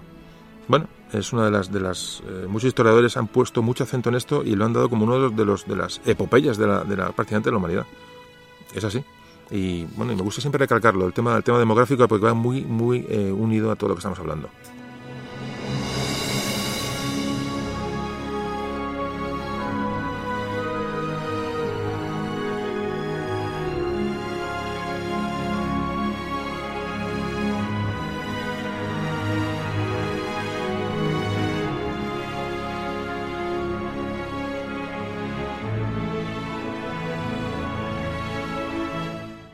En un primer momento, aún sin tomar posesión de la Luisiana oficialmente, porque aún no había llegado ningún gobernador español, ya España empieza a tomar unas decisiones, parece que se, bueno, se organiza la Luisiana entre la alta Luisiana y la baja Luisiana, todo esto en el papel, ¿eh? ahí no había ningún español pensando aquello, los franceses que estaban allí creían que eran, eh, aquello era francés, es decir, había un desconocimiento absoluto de la, cesión de la Luisiana a, España, y aquí en, trabajo de gabinete, pues en España se reparte alta Luisiana, baja Luisiana, esto aquí se va a poner un fuerte, aquí se va a poner no sé pero todo eso el papel, ahí no, ahí no había ido todavía nadie cuando los franceses, cuando los colonos franceses empiezan, a, repito, esta gente que bajó de, sobre todo de Canadá y cruzó el Mississippi con, la, ante la derrota con los ingleses, cuando todos estos colonos franceses en esa Luisiana, en esa Luisiana ya organizada, porque era una colonia organizada francesa, evidentemente, con su, sistema de gobierno, etcétera, es decir, que, era, la Francia en Norteamérica, bueno, pues toda esta, gente, estos gobernantes y estos colonos, parece ser que viajan a Francia, cuando se enteran de que ha sido cedida a España, viajan a Francia para presionar al monarca francés, a la monarquía francesa, para volver a hacerse cargo de la, de la Luisiana, que ellos no quieren, evidentemente, quieren seguir,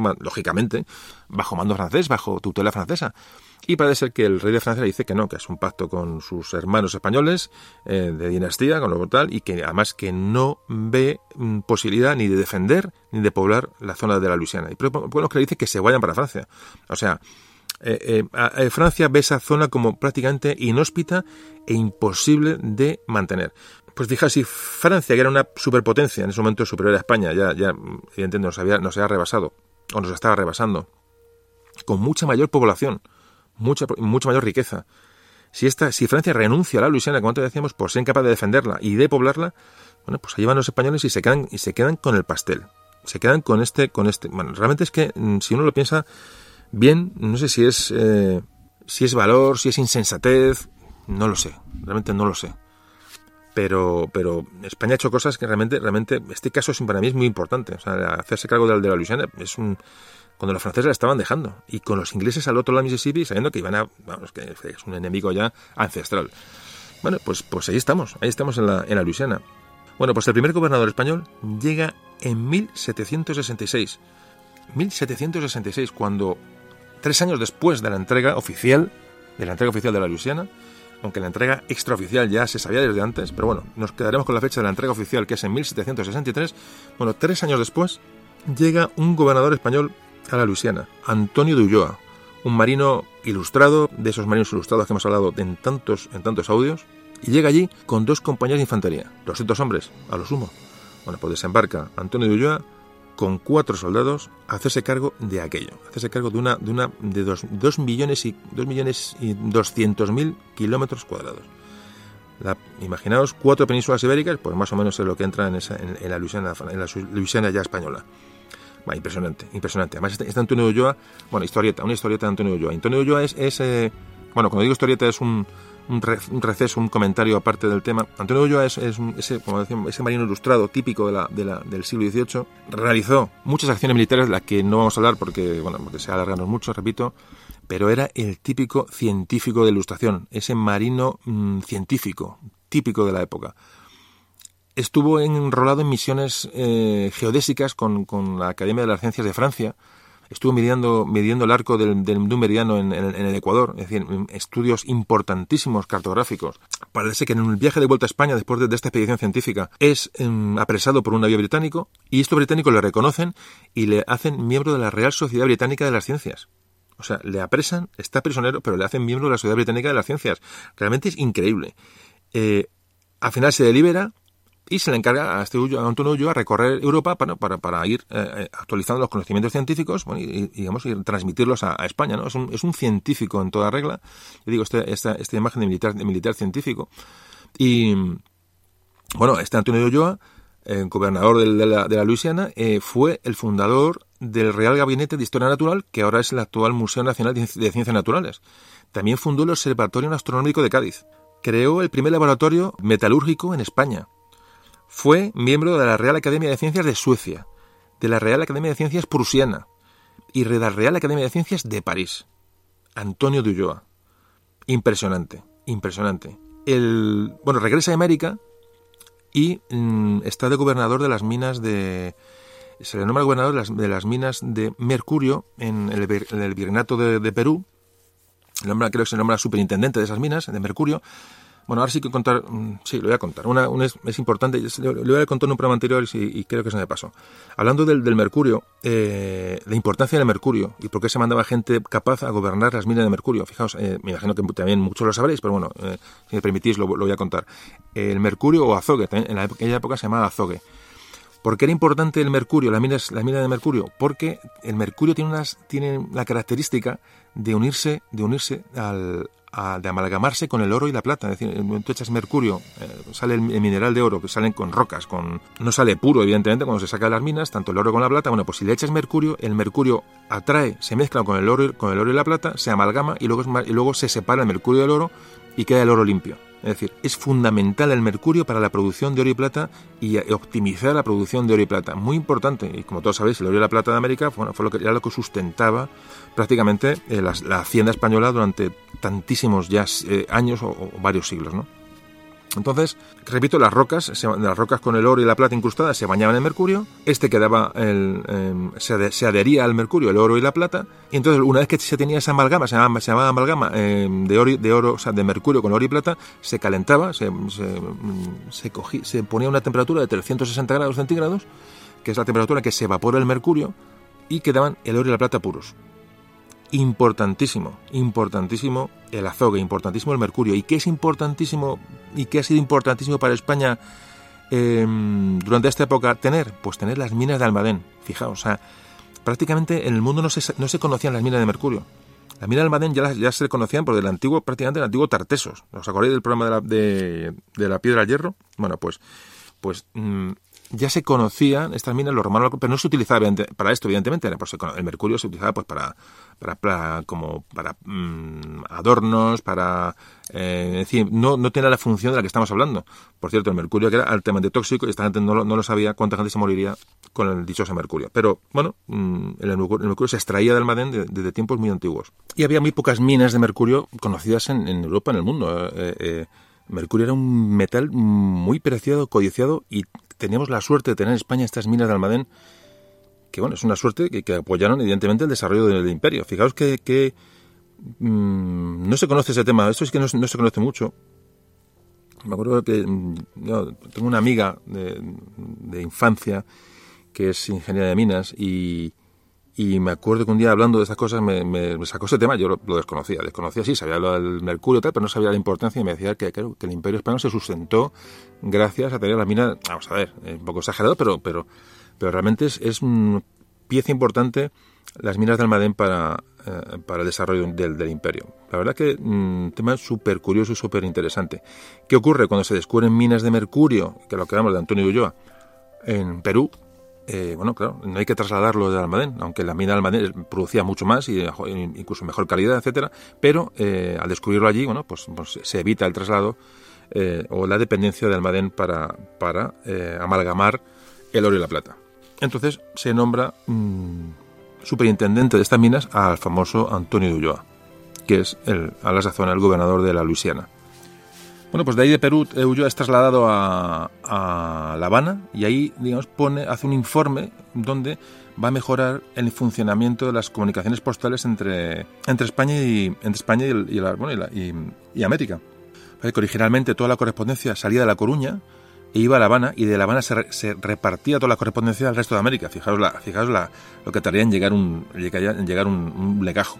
Aquello tiene que ser, tiene que ser la, vamos, en fin. Y entonces este Ulloa lo que hace es, eh, bueno, estudia eh, cuál puede ser el reparto de correos. Entonces este, Ulloa hace un famoso informe en el cual, eh, bueno, propone una serie de, mejoras y a raíz de esto se crea una nueva línea postal que se inaugura eh, entre La Coruña y Buenos Aires. Es decir, se reparte el correo a dos. esto que parece tan sencillo, digo, bueno, ¿por qué no lo hicieron antes? Bueno, pues porque nadie había se puesto a estudiar.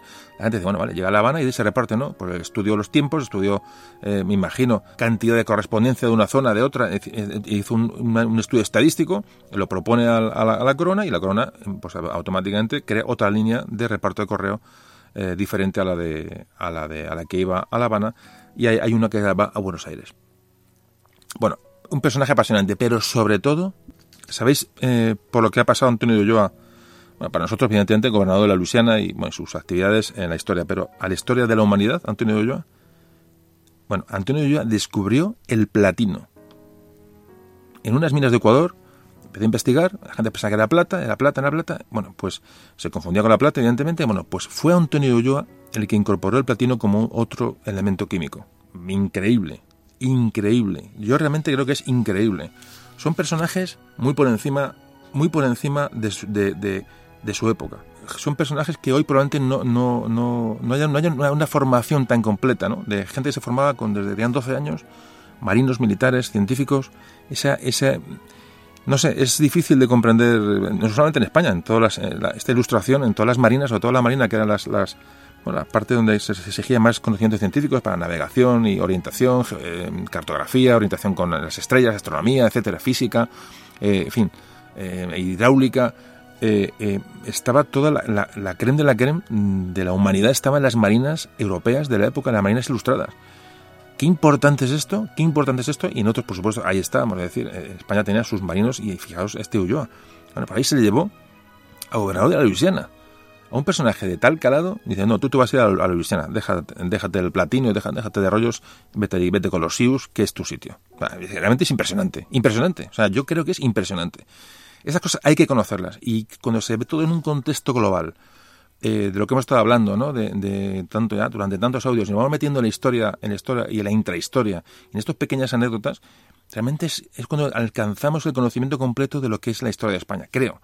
Porque datos sueltos y datos eh, deslavazados, bueno, bien, uno va conociendo fechas, tal, nombres, batallas, descubrimientos, pero cuando uno mete todo en una bolsa y se da cuenta realmente de la, de la, de la inmensa empresa que supuso esto, bueno, mm, realmente yo muchas veces me quedo, me quedo absolutamente sin palabras, de verdad lo digo, me quedo sin palabras. Bueno, pues hemos hablado de Antonio Ulloa, yo digo, llamo historieta, es una palabra bonita, historieta, ¿verdad? Bueno, eh, además tiene la raíz de historia, ¿no? La historieta. Bueno, pues esto es una historieta, bien, una historia pequeña, una historia eh, anexa a todo el, contenido que estamos hablando hoy y que nos viene fenomenal para entender, para entender quiénes estaban allí. Pues fueron españoles, no, fue Antonio Ulloa con, con una serie de, bueno, de soldados, una serie de tal, allá a hacerse cargo de aquello bueno, y, y bueno, este, ya seguimos con el tema. Volvemos al. Hacemos una pequeña pausa y volvemos ya enseguida al, a, bueno, a, la llegada de Antonio Ulloa a a la, Luisiana y con qué se encuentra este, este personaje al llegar, a, al llegar allí.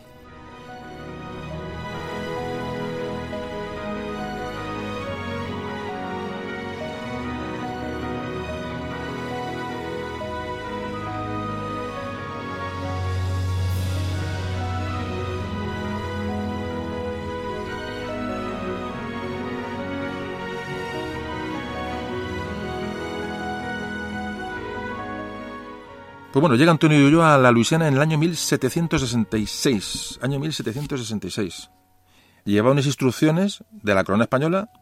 Se sabía que aquello, evidentemente, España no podía tomar aquello militarmente. Había colonos franceses, colonos que iban a ser hostiles a, bueno, al cambio de, dinastía, al cambio de, gobernación en la, en, la, Luisiana. Entonces le lleva unas órdenes muy tajantes, muy taxativas de no innovar. Eso es textual, textual, ¿eh? lo que le dice en sus órdenes a Antonio Ulloa. Dice, que se establezca allí, comillas, sin innovar sus leyes, usos, costumbres, jueces ordinarios ni consejo superior, y libres de todo impuesto, así sus personas como sus haciendas. Esto es textual.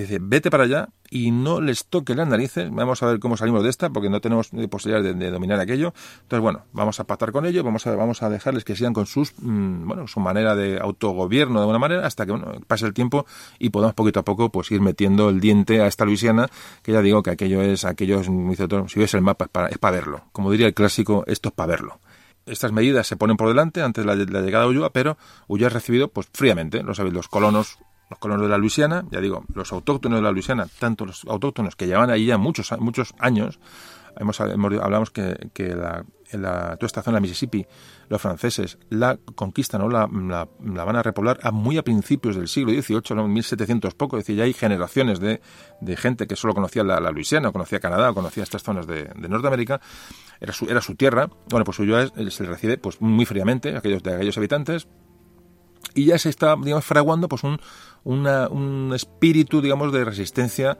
a la llegada de los españoles, que fijaos cómo eh, eh, eh, ya empezamos a, unir datos. Ese espíritu de resistencia al, dominio español en la Luisiana esta vez es un contagio de lo que está empezando a ocurrir al otro lado del Mississippi, al este del Mississippi, es decir, en las 13 colonias británicas en los Estados, perdón, en Norteamérica hay unas mm, ya mm, protestas, eh, no se le deja comerciar, tiene un montón de trabas al comercio, la, digamos, los reinos, eh, o la metrópoli de, las metrópolis de Europa empiezan a, insistir mucho sobre el control comercial de, las, de, las, de estas provincias. Es decir, hay un contagio de esta población francesa o de origen francés eh, de las colonias de las colonias británicas en el este de, Norteamérica, que luego darán lugar, como todos sabéis, a la independencia, a una rebelión que dará lugar pues, a, la, independencia de las colonias y al nacimiento de los Estados Unidos de Norteamérica. Llega Ulloa, como decimos, a, la Luisiana, se asientan en, en, Nueva Orleans y España se tiene que hacer cargo de la deuda que tiene el gobierno francés con sus colonos. España se hace cargo de esa deuda a la espera de que Luis XV, el rey de Francia, pues eh, hiciera esos pagos. Francia se, hace los locos, nunca pagan y bueno, entramos, ya entramos en el problema económico, aumenta las quejas. Antonio Ulloa lo que hace es, mm, mm, subir los sueldos a las tropas francesas. Ojo, porque españoles había muy poquito, muy poquita guarnición, es decir, son las tropas francesas originarias de la Luisiana francesa a la que se ponen al servicio de la corona española, digamos, se toman, toman eh, posesión de esas, de, esas, de esas unidades militares, les sube los sueldos en un intento de, bueno, de, de, controlar, de controlar, digamos, el orden público o la, política interior ¿no? de, la, de la Luisiana, pero muy pocos franceses, soldados franceses o militares franceses se ponen a las órdenes del gobernador español. Es decir, la situación es la situación es tan complicada que uno se llega hasta proponer que pasen mm, unidades desde Cuba pero dice, no, no se puede dejar Cuba desprotegida. Es decir, eh, qué problema, ¿eh? un problema tremendo. Eh, esa gran extensión de terreno, mm, con, bueno, con, esos problemas tan enormes que se están empezando a plantear con, la población de origen francés. Ya digo, mm, se, contempla esta opción de pasar tropas de Cuba, pero se anula la opción porque, vamos, evidentemente eh, sigue siendo sigue siendo La Habana y Cuba, bueno, pues el centro de operaciones español en el Caribe y no, y no merece la pena el riesgo de, de, de disgregar las, las fuerzas. Además, además de todo esto, además de la posible rebelión de los, de los franceses, repito, de, de origen francés, textualmente hay un temor a una posible eh, insurrección de los indios. Y se les llama, fijaos, entre comillas, por el genio revoltoso de aquellos naturales. Le llaman genio revoltoso genio revoltoso a, indios aullando con hachas en hechas de guerra. ojito a lo que estamos hablando. O sea, ya los primeros informes que lanza Antonio Ulloa eh, no, eran, no, eran, vamos, eran, eran catastróficos. Habla, eh, también, también es textual lo que voy a decir, abro comillas, dice Ulloa. Dice, los habitantes europeos ascienden a 5.556. Dice, los capuchinos cuidan poco del pasto espiritual. Las, fortificaciones se reducen a una simple estacada. Los, edificios del rey a la casa del boticario y a unos muy endebles y las iglesias amenazando ruina. Es decir, poca gente, pocos europeos. Eh, parece ser que la, habla de la bueno que la influencia religiosa de, los, de los capuchinos allí es, cero, es decir, no hay, hay una, tradición religiosa importante en Nueva Orleans. Eh, ve que las fortificaciones son palos, son estacas puestos, es decir, no hay, una, no hay murallas, no hay fuertes, es decir, hay, la fortificación es cero en Nueva Orleans y los edificios que para defender aquello es nada. En la casa donde las posesiones del, rey en Nueva Orleans es la casa del, dice que es la casa del boticario y algunos muy endebles y las iglesias amenazan ruina. Es el informe que manda Ulloa a, España cuando toma posesión de aquello. Bueno, pues a pesar de los beneficios que tenía eh, la Luisiana, digamos fiscales, con respecto a otras provincias españolas en América, en octubre de 1768 se desata la, revuelta. La esperada revuelta se desata y un poco eh, cerquita de Nueva Orleans pues se produce ya, la rebelión. Te digo, sobre todo son limitaciones de comercio. Eh, parece que obliga a las leyes españolas, a pesar de que, eran, que eran, intentaban ser eh, elásticas o pueden, ser abiertas para lo que eran las leyes españolas, parece que obligaban a comerciar a los, a los comerciantes eh, de la Luisiana con, solamente con nueve puertos españoles muy concretos. Les prohibieron sobre todo importar vino francés. Importante, diréis, no, no, es importante, es decir, esto es ocio, es, son productos de, primera necesidad porque realmente, bueno, pues es el vino, ¿no? Entonces se, se les prohibió a los franceses importar vino de Francia. Bueno, entonces esto ya acabó, lo del vino acabó, evidentemente, aquí sí somos todos, el vino acabó ya por, fue la chispa que encendió la, la, revuelta de los colonos franceses, eh, de, los, no colonos, de los habitantes de la, Luisiana eh, eh, española contra el gobierno español. Entonces las milicias automáticamente se pusieron de parte de, de, las, de los, de los sublevados, repusieron los antiguos consejos de gobierno que tenían en la, en la Luisiana y decidieron expulsar al gobernador Ulloa y bueno, pues restablecer bueno, el estatus que tenían eh, la colonia francesa anteriormente.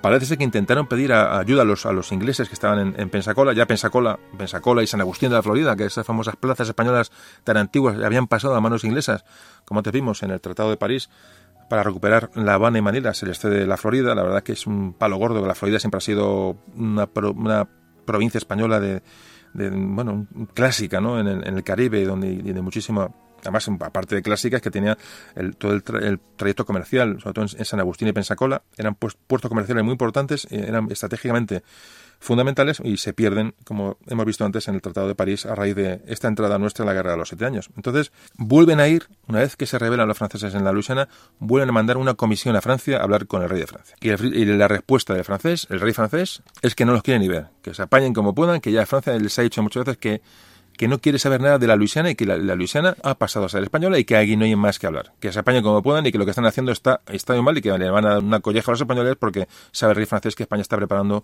una fuerza que va a ir a, bueno, a aplacar esta, esta rebelión. Y efectivamente, en mayo de 1769 zarpa de calle una flota de 20 navíos con unos 2.000 hombres, 2.000 soldados de infantería, con, con más artillería, más caballería, eh, al mando del general Alejandro O'Reilly, otro apellido irlandés. Eh, fijaos qué cosas, ¿no? Van surgiendo mm, todas estas cosas constantemente, ¿no?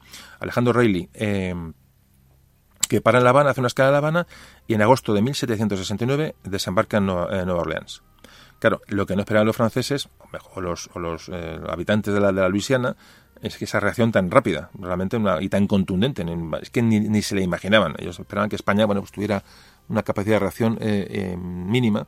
Y esto les sorprende cuando ven llegar aquella flota a Nueva Orleans y dicen, bueno, ya nos han, nos han cortado aquí el, nos han cortado el asunto, ¿no? Entonces el, mm, toma las riendas de, de, como gobernador de la Luisiana este O'Reilly, y de pura, de pura responsabilidad, al principio de una manera suave, pero al final parece ser que, ejecuta a 12 líderes de esta revuelta en, la Luisiana. Son, son ejecutados y otros van, van a prisión. Es decir, la cosa queda eh, aplacada absolutamente y empieza otra nueva otra nueva etapa de dominio de gobierno español en, la Luisiana con bueno intentando corregir errores se instituye mm, el, un cabildo en la, Luisiana que es una bueno el cabildo es una es una adaptación que viene de los ayuntamientos medievales, fijaros en, la península, ya había cabildos ya en la, península, pero ese nombre es muy común en, en, América, en la América española. Entonces, este, este cabildo, este que es un consejo de, gobierno, sustituye al consejo que tenían los, ya los, colonos franceses, se efectúan unas reformas, digo, políticas y, bueno, algunas militares, es decir, que van a reafirmar ya para siempre la autoridad española y la monarquía española en, en la Luisiana, ¿no? Bueno, el, ya se crea, se crea un batallón fijo de, de la Luisiana, es decir, esto es muy común en todas las, provincias en América, crear mm, un, regimientos o batallones fijos, cuando se llaman fijos que son gente de allí, pueden ser milicias eh, originarias del sitio, o gente que ya no son regimientos que pueden ser llevados a la península o trasladados, sino que ya son, el, su propio nombre de fijo indica la, bueno, la, una situación inamovible de esas, de esas tropas la, en la zona donde son creadas ya digo, se crea este batallón fijo de la, llamado batallón fijo de la, de la Luisiana, podéis ver en internet fotografías, estandartes, uniformes, es muy curioso si queréis echar un vistazo. Y toman como base este batallón fijo 500 hombres de los regimientos de Aragón y Guadalajara. Es decir, los regimientos de Aragón y Guadalajara se sacan tropas de allí para crear este, este regimiento que va a quedar ya fijo en la, en la Luisiana española. Lo conforman este regimiento unos 700 hombres, que no está nada mal, para el volumen de tropas que había en, en, América del Norte, no está nada mal, es un contingente fuerte de tropas, y también se empiezan a organizar milicias, milicias en las, en los puestos asentamientos eh, que eran ya antiguamente franceses, ya empiezan a ser españoles, empiezan a llegar colonos, eh, algunos colonos españoles, muy pocos, eh, colonos de Europa, en fin, se empiezan a organizar milicias, esas milicias que son milicias fundamentalmente son gente que, bueno, que se organiza militarmente, pero siguen haciendo sus labores de campo, de ganadería, etcétera, sus, sus, oficios, pero tienen una pequeña instrucción militar para, en caso de, guerra, pues poder, eh, se activan, es decir, milicias que, son, se activan en el momento de una urgencia bélica.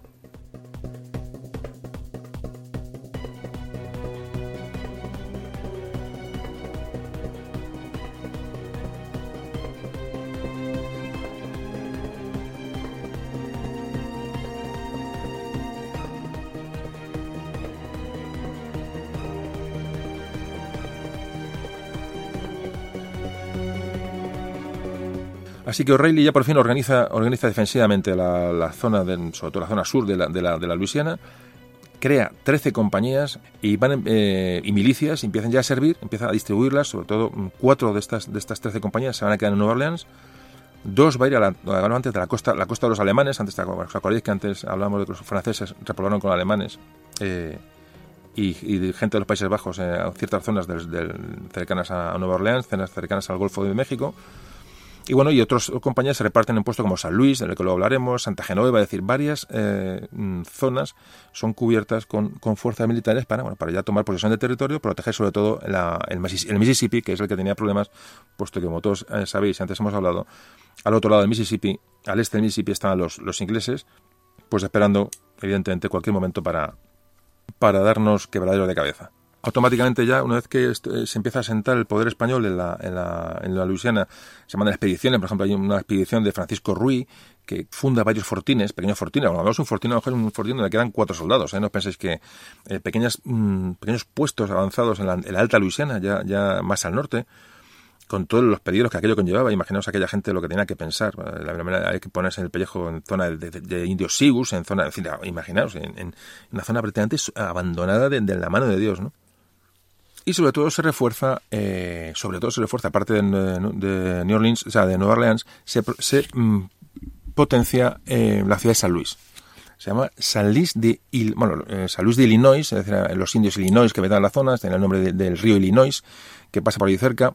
Eh, digamos que la ciudad de San Luis está muy, está muy cerca de donde confluyen eh, con el Mississippi los ríos Missouri y el río Illinois. Es decir, en, el gran río Mississippi, con otros ríos muy importantes, es una zona estratégicamente fundamental, por donde por esos cauces de ríos puede bajar comercio, pueden bajar pieles, pueden bajar tropas, es decir, controlar San Luis, donde confluyen esos tres ríos, es muy importante. Bueno, pues los españoles llamaban, eh, le llamaban, hoy lo conocemos como Illinois, el estado de Illinois, eh, digo, había una tribu que eran los indios Illinois, el río se llamaba Illinois, pero los españoles le llamaron San Luis de Illinoises. O sea que realmente el, el topónimo que dan los españoles a aquella zona es eh, San Luis de Illinoises. Bueno, eh, curioso. Hay que pensar que la defensa del Mississippi, eh, eh, repito, si estáis viendo el mapa, lo habéis visto ya, evidentemente es una frontera natural importantísima y fuerte y contundente contra una supuesta expansión de los ingleses hacia, hacia el oeste, hacia, hacia la Luisiana española y hacia la, hacia la Nueva España española, ¿no? Es, un, es, un, es, una, es, una, frontera importante, es un río mm, muy caudaloso, un río ancho, es un río que, es una frontera geográfica importante, pero claro, defenderlo todo en sus 3.000 largos, casi 4.000 kilómetros de, de, de, largo, pues, una, una tarea casi, casi imposible. Pero bueno, se intentó, se intentó. Fijaos lo que estamos hablando, es una empresa mastodóntica. O sea, es, es, es impresionante, es impresionante. Además, el los españoles hicieron crearon una pequeña flota de lanchas eh, artilladas pues para controlar las aguas de modo de patrullar para patrullar el río. Pero mm, claro imaginaos lanchas evidentemente claro a remos estamos hablando o sea mm, bueno canoas grandes con una pequeña artillería para a modo de patrulleras. Mm, pero con tan, poco, tan pocos medios que esto sigue siendo una, tarea digo que, que, que realmente merece la pena merece la pena admirar pero claro, a pesar de todo esto, volvemos al problema, al problema importante de la colonización de la Luisiana española, es la población era el talón de Aquiles que bueno que hemos llevado siempre en, nuestro imperio el, cómo llevar allí gente colonos eh, eh, poblar los, las ciudades el que allí nazcan niños niños que luego van a, van a, cultivar las tierras van a crecer van a ser soldados van a ser, es decir aumentar las poblaciones que luego van a, van a nutrir pues probablemente fuerzas de fuerzas de combate en caso de un, de un ataque es decir ciudades mm, protegidas ciudades con sus con sus eh, defensas es decir si la ciudad no es grande y no tiene una gran población la defensa va a ir en proporción al número de habitantes es decir si no hay muchos habitantes aquello va a ser tomado en cualquier ataque que se pueda dar en cualquier circunstancia. ¿no? Entonces este tema es muy importante, la, el problema de la, de la, bueno, de, los, de, la, de, la, repoblación o de la población de, españoles en, en, América. Y aquí es, el problema se, se eleva, se eleva vamos, exponencialmente. España lo que hace en ese momento es intentar atraer gente, como antes comentábamos, gente de Europa, gente europeos, incluso mmm, colonos antiguos franceses que se quedaron al otro lado del Mississippi, eh, ya digo, gente de las colonias inglesas que ya estaban en ese proceso de medio rebelión contra la, contra la, corona británica, intenta atraerles, bueno, con excepción de impuestos, les regalan tierras, eh, ya digo, eh, la búsqueda de nuevos colonos es una prioridad para los españoles para intentar llenar de gente a aquellos, como estamos hablando antes. Y parece que acuden, pues, aparte de españoles que van para allá y alemanes, hubo muchos alemanes que siguieron yendo, hubo mucho flujo de alemanes hacia, hacia la Luisiana española. Eh, sobre todo siguen bajando france antiguos franceses de los territorios de Canadá, siguen bajando hacia la Luisiana, y bueno, y más o menos, más o menos empiezan a poblar zonas, o sea, asentamientos, o sea, sobre todo en la ribera de los ríos. No, busquéis asentamientos en el interior de la Luisiana, en las, las, praderas, las grandes llanuras del medio oeste. Ahí estaban, como dicen, estaban los, los, los, los búfalos y los indios. O sea, realmente mm, era imposible. Bastante se hizo con intentar controlar las cuencas de los ríos. Digo que esta, esta política de repoblación que hizo España en la Luisiana tuvo su efecto porque a finales del siglo XVIII parece que había más de 50.000 habitantes en en la, Luisiana, más de 50.000 europeos, evidentemente. Cuando España recibió la Luisiana, tenía, la Luisiana tenía entre 5 y 10.000 habitantes. el, censo de aquella época ya bastante, con que tenemos datos de, aproximadamente cuánta gente ve allí. Bueno, pues eh, eh, había esos 5 o 10 mil, pues pasamos a final del 18, es decir, en, unos, mm, prácticamente en 30 y, pocos años, eh, tenemos, ha pasado a 50.000 habitantes. O sea que la política de, acogida de colonos, bueno, pues tiene, tiene ese efecto, pero aún así, aún así, nunca fue suficiente para crear una autonomía económica de la, de la Luisiana española. Nunca fue suficiente. Era muy poca gente. Para aquello no generaban beneficios, es decir, eran prácticamente colonias de que, que eran que subsistían, ¿eh? se, bueno, subsistencia, pero no, creaban excedentes. Eh, es decir, económicamente no eran, no eran eh, rentables para la corona, para nada. Y además, si a esto le sumamos el, el encorsamiento que pone el gobierno, la corona española sobre el comercio en, en, esta, en esta provincia de la Luisiana, como dice con todas, esa, esa poca flexibilidad de comercio y esas pocas opciones que dan a los comerciantes de la zona para, para hacer sus negocios, bueno, pues esto ya es la, puntilla. Es decir, tenemos un poco de, falta de miras, como antes hablamos, hemos, hemos comentado varias veces, es una, una preocupante falta de miras que nos va a llevar, por de luego, a un, bueno, a un retroceso con respecto a otras potencias europeas durante el siglo XVIII que, que realmente nos dejó, nos dejó atrás. Incluso Rayleigh, el famoso Rayleigh, que, fue para allá con las tropas a, acabar con las con la sublevación, tuvo que, a pesar de este monopolio que tenía el reino español sobre el comercio en aquella zona, pues parece que tuvo que abolir algunas restricciones para, que aquello arrancara. O sea, eh, tuvo, imaginaos cómo era, cómo era la cuestión. Y la única, bueno, la única zona que, que económicamente era, era importante que tenía un poco de solvencia era Nueva Orleans. Nueva Orleans que se convirtió en un, bueno, se convirtió en una zona de salida de exportación de tabaco, hacia, hacia la zona del Caribe, hacia, hacia Nueva España, y incluso a la península ibérica también es Puerto Tabaco. Es decir, Nueva Orleans era un centro importante para regulaba, bueno, era un centro comercial importante, estratégico, como decíamos, en el Golfo de México. Pero este, esta, esta, ¿qué ocurre? Pues aún así, esta falta de, esta falta de, como decimos, de amplitud de miras, de, de, comercio, de, dejar que pasara, bueno, que, que, repercutía negativamente entre los propios eh, pobladores de la, de la Luisiana.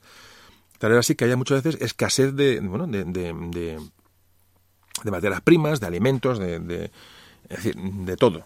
¿Qué pasó con eso? Pues que se tuvo que hacer la vista gorda, a vista gorda en muchas ocasiones, al contrabando británico en aquella zona, por, porque si no, no llegaban suministros. O sea, la política española con respecto a la Luisiana y otras provincias era tan, digo, era tan, tan restrictiva y tan monopolista que había que mm, las, los gobernantes de allí decían bueno que había un comerciante inglés que traía pues yo qué sé pues traía no sé lo que fuera eh, sal por ejemplo eh, estoy inventando bueno pues tenía que dejar que aquel descargara la sal aunque a sabiendas de que era de que estaba prohibido para que la gente tuviera sal. Estoy poniendo un ejemplo. O sea no es inglés estaba infringiendo la ley pero la gente hacía la vista gorda porque tenía que tener sal. Sal como otros muchos eh, muchos alimentos bueno me da igual clavos lo que fuera me da igual. Para que tenían que surtirse y, digamos, el, comercio creado por, el reino español no daba, no daba pasto a, que aquello creciera. Es muy importante también esto porque, desde luego, es un, es un problema que hemos ido arrastrando durante, durante mucho tiempo. Y mientras tanto, claro, bien, poco comercio, poca gente, problemas, los ingleses al este, pero además el gran problema es mantener a los indios tranquilos. Se les daban presentes, se les daban regalos, se les daban, mm, pero claro, estos indios, eh, los indios se, conformaban con un collar de colores. No, ya los indios empezaron a pedir mm, otras cosas. ¿eh? A pedir pan, empezaron a pedir mm, herramientas, empezaron a pedir una serie de cuestiones que ya no es el indio típico de la película que se conforma con un, con un sonajero, no, ni mucho menos. Estos indios estaban, mm, estas tribus indias estaban acostumbradas a, pactar con los europeos, habían combatido en la guerra de los siete años, eh, que más y que menos, y, había que tenerlos contentos eh, con, bueno, con, regalos y con pactos importantes. Es decir, había que suministrar a los indios una serie de, de, materiales para que no, mm, no, supusieran un, riesgo para la población europea que estaba en la Luisiana. Y hablamos de tribus indias, como antes decía, mmm, agresivas. No estamos hablando de indios asentados tranquilamente, no, no, ni mucho menos. Ahora había que tenerlos contentos. Y bueno, fijaos, la, la situación es muy compleja, muy compleja en la Luisiana y ahora nos dice, bueno, ¿y qué hacíamos nosotros? Ahora en Puebla Plantano, que hemos hablado todo el proceso, de que pintamos nosotros en la Luisiana, que pintamos pactando con los Sioux en los, en los grandes lagos. En el lago Michigan. Es que uno lo piensa bien y dice, madre mía, o sea, es que es, es, es impresionante, ya digo, la capacidad que tuvimos con tan poquísima gente.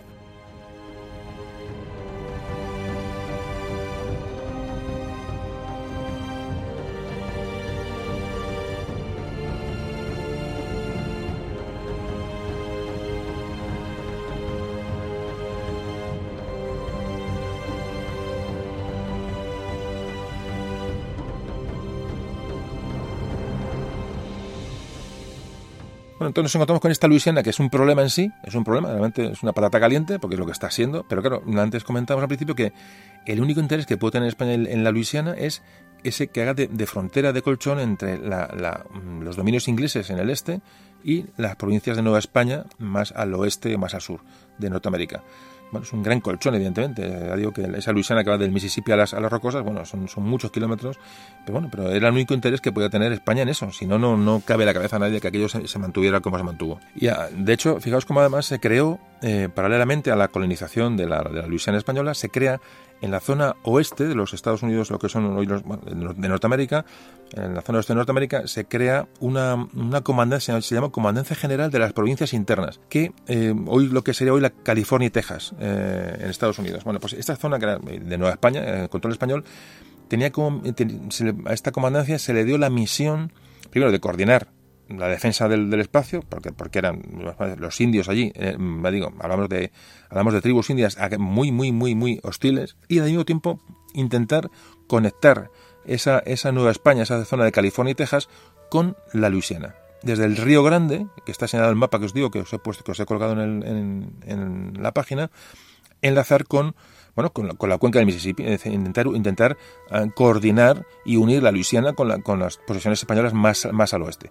Muy complicado, eh, muy complicado porque son muchos kilómetros, zonas de llanuras, zonas de prácticamente inhóspitas en aquellos momentos y con tribus indias por todos lados, tribus hostiles y bueno, y que hacerse cargo de aquello y conectar las dos zonas, pues eh, se hacía una, una, tarea prácticamente imposible, pero se intentó. Y hay que decir que, mm, que esta, la Luisiana no formó parte de esta, de esta mm, comandancia que se formó, sino la Luisiana siempre mm, dependió de la Capitanía General de Cuba.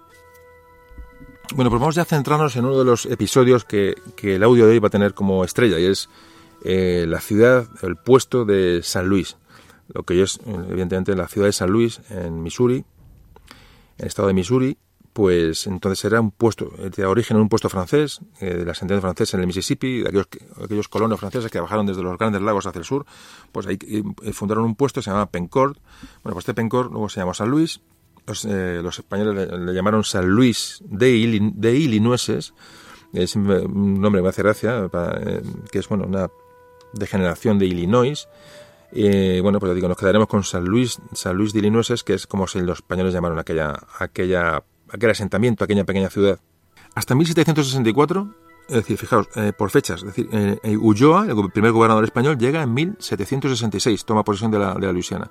Bueno, hasta 1764 el único emplazamiento que había más o menos importante, eh, aparte de Nueva Orleans, era Santa Genoveva. Santa Genoveva es una pequeña ciudad que, está a 2.000 kilómetros de Nueva Orleans. Es que, claro, es que cuando decimos está al norte, está al sur, está hablando que de Nueva Orleans al primer puesto más o menos mm, habitado eh, por blancos, por, europeos, estaba a 2.000 kilómetros aguas arriba de Nueva Orleans y era Santa Genoveva.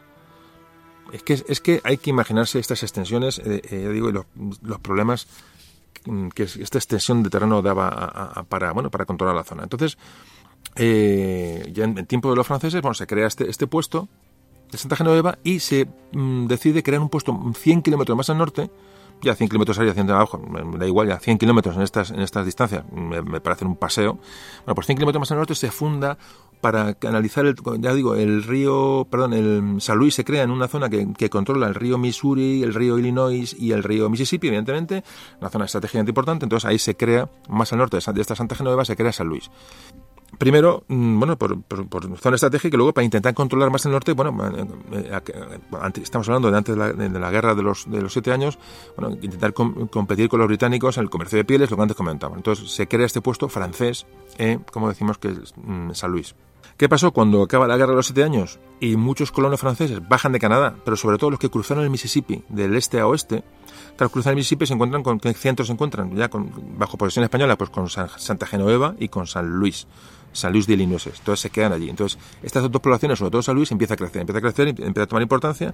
Es una zona estratégica, una zona que, que es interesante y muchos colonos que vienen, que vienen del este se quedan en San Luis. Cuando hablamos de muchos, hablamos de, unos cientos, ¿eh? o sea, hablamos de unos cientos, cuando hablamos de muchos colones es familias, ¿eh?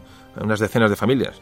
O sea, que es que, mm, ojo, al concepto porque, porque los colonos llegan, llegan en masa, ¿no? en caravanas, no, no, no, eh, son con cuentagotas, pero con cuentagotas. De hecho, las poblaciones de estas ciudades son, son bajísimas, son bajísimas, como, como ahora veremos. Los españoles se dan cuenta enseguida de que este puesto de San Luis, este de origen francés, estratégicamente muy importante, como te decíamos. Entonces, eh, Ulloa, cuando llega el famoso Antonio Ulloa, manda una expedición a esta zona de San Luis para establecer allí dos fuertes. Dos fuertes que controlen, le digo, la confluencia de estos ríos y, bueno, es una zona, una zona fortificada de cara, bueno, a una posible agresión, sobre todo, sobre todo y únicamente de los, de los ingleses, ¿no? Entonces le eh, monta estos dos fuertes Ulloa y le manda al rey esta, esta, textualmente le manda esta carta, dice, el objeto de esta expedición es la preservación para su majestad de los reales dominios que le pertenecen y mantener con los salvajes las mismas buenas relaciones y acuerdo que los franceses han sabido preservar. Hay dos principales motivos que obligan a la fundación de esta fortaleza. El primero es para guardar a los salvajes en amistad y alianza con la colonia, y el otro para prevenir a los vecinos ingleses que entren en los territorios y dominios de su majestad.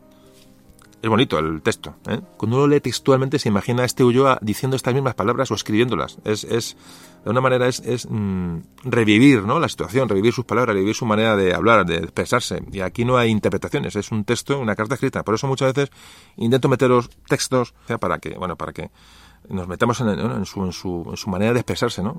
Bueno, que eso es que eh, estos dos fuertes, la idea es, bueno, pues, pues prevenir, primero, que los indios vengan a una fuerza, que, que vean allí que hay gente que está, que está, se está consolidando, y todo que los ingleses, los, sobre todo los, los traficantes de pieles británicos, británicos y de cualquier nacionalidad, aquello era, ahí da igual, puede haber un traficante de pieles español, quiere decir que no hay ningún problema, era, era un un comercio ilícito de pieles y cualquier persona que quisiera allí irse a enriquecer, bueno, pues podía hacerlo a costa de, ya digo, eh, a costa de, infringir las normas de los, de las, de los reinos de, cualquier país. Es decir, que era, un poco una manera, una manera de vida en aquella zona. Imaginaos lo difícil que es controlar un comercio de pieles con, tan pocas fuerzas y era muy complicado. Pero sí es cierto que los ríos eran la manera de trasladar las pieles. Entonces, controlar los ríos de alguna manera te garantizaba por lo menos dificultar en gran medida el, el bueno, el, el trasiego o el contrabando de... Bueno, parece que la construcción de estos fuertes es complicada. Parece que solo se construye un fuerte o se remodela un antiguo puesto francés, se refuerza. Y, de los dos fuertes se construye solamente uno y otro es un pequeño puesto defensivo porque no, no hay lugar para, para construirlo, es decir, hay, dificultades con las que no contaban los, los españoles. Y entonces eh, O'Reilly, que en ese momento era gobernador de la, de la Luisiana, el que hemos hablado antes, el famoso O'Reilly, bueno, pues O'Reilly manda a un, a un capitán, capitán se llama Pedro Piernas, como gobernador de la Alta Luisiana, y le y nombra, digamos, capital o, o centro neurálgico de esa Alta Luisiana a la ciudad de San Luis, que va a ser, digamos, la sede del, gobierno, del reino español en esta zona del norte de, Luisiana. Las instrucciones que le da eh, O'Reilly este, a este capitán, eh, pues le aconseja, pues dice, prudencia, le dice, sobre todo le dice que, que, el, que el dominio español fuera amado y respetado.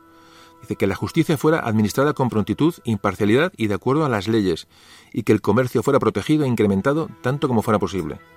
Dice, se le ordenaba mantener dentro de lo posible la armonía con los ingleses y tratar con igualdad y cortesía a las tribus indias y sobre todo le, le, da, le da, consignas de, bueno, de, de, austeridad, que no, supus, no, supusiera un gasto para el tesoro el tesoro de la corona porque realmente estaban estaban a verlas venir. Porque realmente el, no fluía el dinero y los presupuestos no llegaban a, a, la Luisiana. Es que además era una provincia un poco abandonada. O sea se junta todo realmente se junta todo. Las primeras estadísticas los primeros censos que hacen los españoles propiamente españoles sobre la ciudad de San Luis que vamos a hablar de San Luis exclusivamente dicen que vivían en San Luis 399 blancos, 198 esclavos, y en Santa Genoveva, una ciudad que, está, que que estaba más al sur, había 400 blan 404 blancos y 287 esclavos. La esclavitud, que estaba prohibida por el reino español, permanecía por estas, bueno, esta, esta, eh, este estado de las cosas ¿no? que dejaron los colonos franceses. Pero realmente la esclavitud estaba prohibida por... Fue lo primero que prohibieron los españoles cuando llegaron a la Luisiana, prohibieron la esclavitud en territorio de, la, de, la Luisiana. Pero aquí aparecen esclavos. Quiere decir estarían prohibidos, pero sería la vista gorda. Evidentemente no, no deberían de aparecer, pero aparecen en los, en los censos. Y fijaos cómo esas dos ciudades, San Luis y Santa Genoveva, que están muy al norte, ya digo, si podéis ver el mapa, bueno, Santa Genoveva creo que no la he situado en el mapa, pero está un poquito por debajo de San Luis. San Luis está ubicada. Bueno, pues estas dos ciudades abastecían de harina, por ejemplo, a Nueva Orleans. Eh, se transportaban, hablan que, se que producían anualmente 270 toneladas de las cuales 55 eran llevadas hasta Nueva Orleans eh, por el río Mississippi producían hierro, eh, que, que llevan 28 toneladas de hierro anuales, eh, 40 toneladas de pieles, sobre todo hablaban de, de, ciervos, de castores, de martas. La vida es muy compleja en esta zona y además eh, creo que lo estamos razonando y os estáis dando cuenta de, bueno, la dificultad ¿no? de sobrevivir allí. Vamos, como país de colono a, San Luis, de, de Illinois. Había que pensárselo dos veces.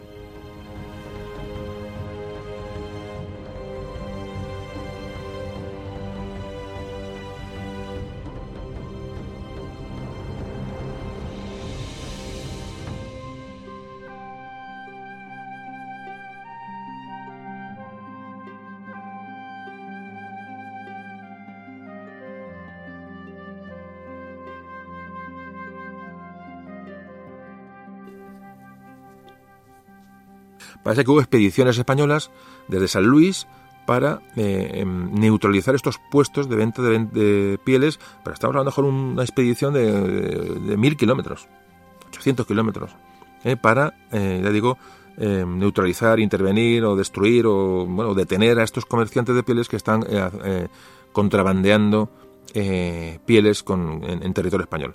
Se intentó, se intentó, pero digo, prácticamente la tarea era muy complicada. Pero digo, hay, hay mm, reseñas de expediciones de, de, de castigo o de control de contrabandistas de pieles en, la zona de, Luisiana. Sigue, se sigue insistiendo un poco en, la, en, la, en, el trato a los indios, como O'Reilly, en nombre del rey de España, de instrucciones a la ciudad de San Luis y Santa Genoveva para que los indios que llegaran por allí por esto prohibieron la esclavitud de indios. Es decir, si había un esclavo anterior, como antes hemos comentado, sería por circunstancias X, pero eh, la prohibición de nuevos esclavos era, era, tajante y es más, eh, mm, digamos, este O'Reilly mm, da unas instrucciones a, bueno, a, los, a, los, los gobernantes en San, en San Luis y en Santa Genoveva, estas dos ciudades ya más al norte, que se les proporcionara a los indios eh, textualmente pan y algo de arroz a cuenta del rey y que se mantuviera un trato exquisito para evitar cualquier tipo de conflicto. Fijaos, en el año 69, tres años antes, tres años después de llegar Ulloa a, como gobernador, poco esa referencia de Ulloa para que tengáis en clara. Eh, llegó en el 66. Bueno, pues en el 69, tres años después, 20 tribus indias, 20 tribus indias están mm, relacionadas en las, las actas que en las que recibían presentes o regalos de los españoles en el distrito de Ilinueses, se llamaba el distrito de Ilinueses. Bueno, pues 20 tribus, eh, se dice pronto había que mantener a aquella gente tranquila y, eso era un gasto, era un gasto presupuestario tremendo, porque evidentemente hemos hablado, ya digo, que no se, que no se conformaban con, piedra de colores. Y digo, en, esto, en estos recuentos se hablaba de, bueno, de, están contabilizados los indios más o menos, por, en caso de ataque, como medida de seguridad, están más o menos contabilizados, y se habla, se habla de mm, un recuento se hace, se habla de unos 7.000 guerreros, no guerreros, no población, sino 7.000 guerreros sius, osajes y ponies en la, en la zona de la Luisiana española. 7.000 guerreros mm, contra 600 soldados españoles y algunas milicias, realmente es, para pensárselo y para tenerles contentos, ¿eh? pero tener muy contentos. Sobre todo viendo las escabechinas que hacían los indios cuando atacaban a la población europea, como luego veremos. Es decir, eran auténticas masacres y auténticas barbaridades. Entonces convenía tenerlos, pero, pero muy controlados y, y con la sonrisa en la boca. Bueno, pues hemos hablado un poco de la estructura de la Luisiana, cómo llegamos a Luisiana, cómo se vencen las dificultades de los colonos franceses, cómo echan a Ulloa, cómo vuelve el ejército español, cómo retoma, cómo se pacta con los indios, cómo se sube Mississippi aguas arriba para controlar grandes esos caudales fluviales que son importantes, cómo se pacta con los indios, cómo se intenta repoblar con gente europea, es decir, cómo es una estructura, una estructura que yo creo que hemos visto muy por encima, pero tenemos una idea de lo que fue la repoblación de la Luisiana o el intento del gobierno de la Luisiana en los primeros momentos. Bueno, pues ahora nos vamos ya directamente eh, al otro hecho histórico importante, que va enlazado, con la Luisiana española, y es la guerra de independencia de los Estados Unidos de, Norteamérica. Bueno, pues eh, eh, vamos a hablar un poquito del origen de esta guerra, el origen de esta guerra y la, bueno, de, lo que nos afecta, porque tenemos vecinos de, aquella zona. Entonces, bueno, bueno, pues acabó la guerra de los siete años, nos remontamos un poquito a años atrás, acaba la famosa guerra de los siete años, y empieza a crecer el descontento de las gentes de las colonias británicas en Norteamérica. Pues muy parecido a veces al, bueno, al modelo español, eh, en cuanto a bueno, condiciones monopolistas, eh, no les dejaban comerciar, medidas fiscales muy fuertes. Además, después de ganar una guerra, bueno, pues aquellas, provincias se reforzaron, pero toda la carga fiscal recaía bueno, pues sobre aquellas poblaciones que realmente eran, de colonos, en su mayoría pues muchos eh, pobres, y esa tensión va, va a ir subiendo y subiendo hasta que el 19 de abril de 1775, hablamos ya años después, es decir, que no podemos hablar ahí, no podemos desarrollar el, motivos de la rebelión de las colonias, de las 13 colonias en Norteamérica, porque entonces, eh, bueno, eso requeriría no un audio, un podcast, se requeriría tres. Entonces, entonces bueno, que sepáis un poquito, eh, ya todos sabéis un poquito de dónde viene el origen de, la, de, la, bueno, de, esta, de esta rebelión de las colonias británicas, que, como repito, dará lugar a los Estados Unidos de, Norteamérica. Bueno, pues estas tres, famosas 13 colonias ya empieza a tener enfrentamientos, empieza cuando una milicia de estas colonias, que, esas milicias que eran formadas por, por, ciudadanos de las colonias, al servicio de, Inglaterra, evidentemente, tiene un, enfrento, un, enfrentamiento bélico con el ejército británico. Hablamos de la milicia de Lexington en concreto. Es, eh, ahí, digamos, va a empezar, es el primer acto de guerra entre los, colonos británicos que quieren eh, la independencia con el ejército británico. Una guerra que duraría hasta el año 1783, del año 75 al 83. Ocho años de guerra que daría la independencia a los actuales Estados Unidos de Norteamérica. Bueno, ¿y qué posición tomaron tanto franceses como españoles ante esta rebelión en las colonias británicas. Bueno, no quisieron declararse muy a favor de la rebelión de una manera descarada, pero por detrás eh, era el momento de, darles de devolverles el golpe a los, a los británicos y iban a colaborar de una manera muy activa, pero siempre bajo cuerda, sin declarar la guerra, sin declarar un apoyo explícito a los, a los rebeldes de las colonias eh, contra, contra, contra Inglaterra.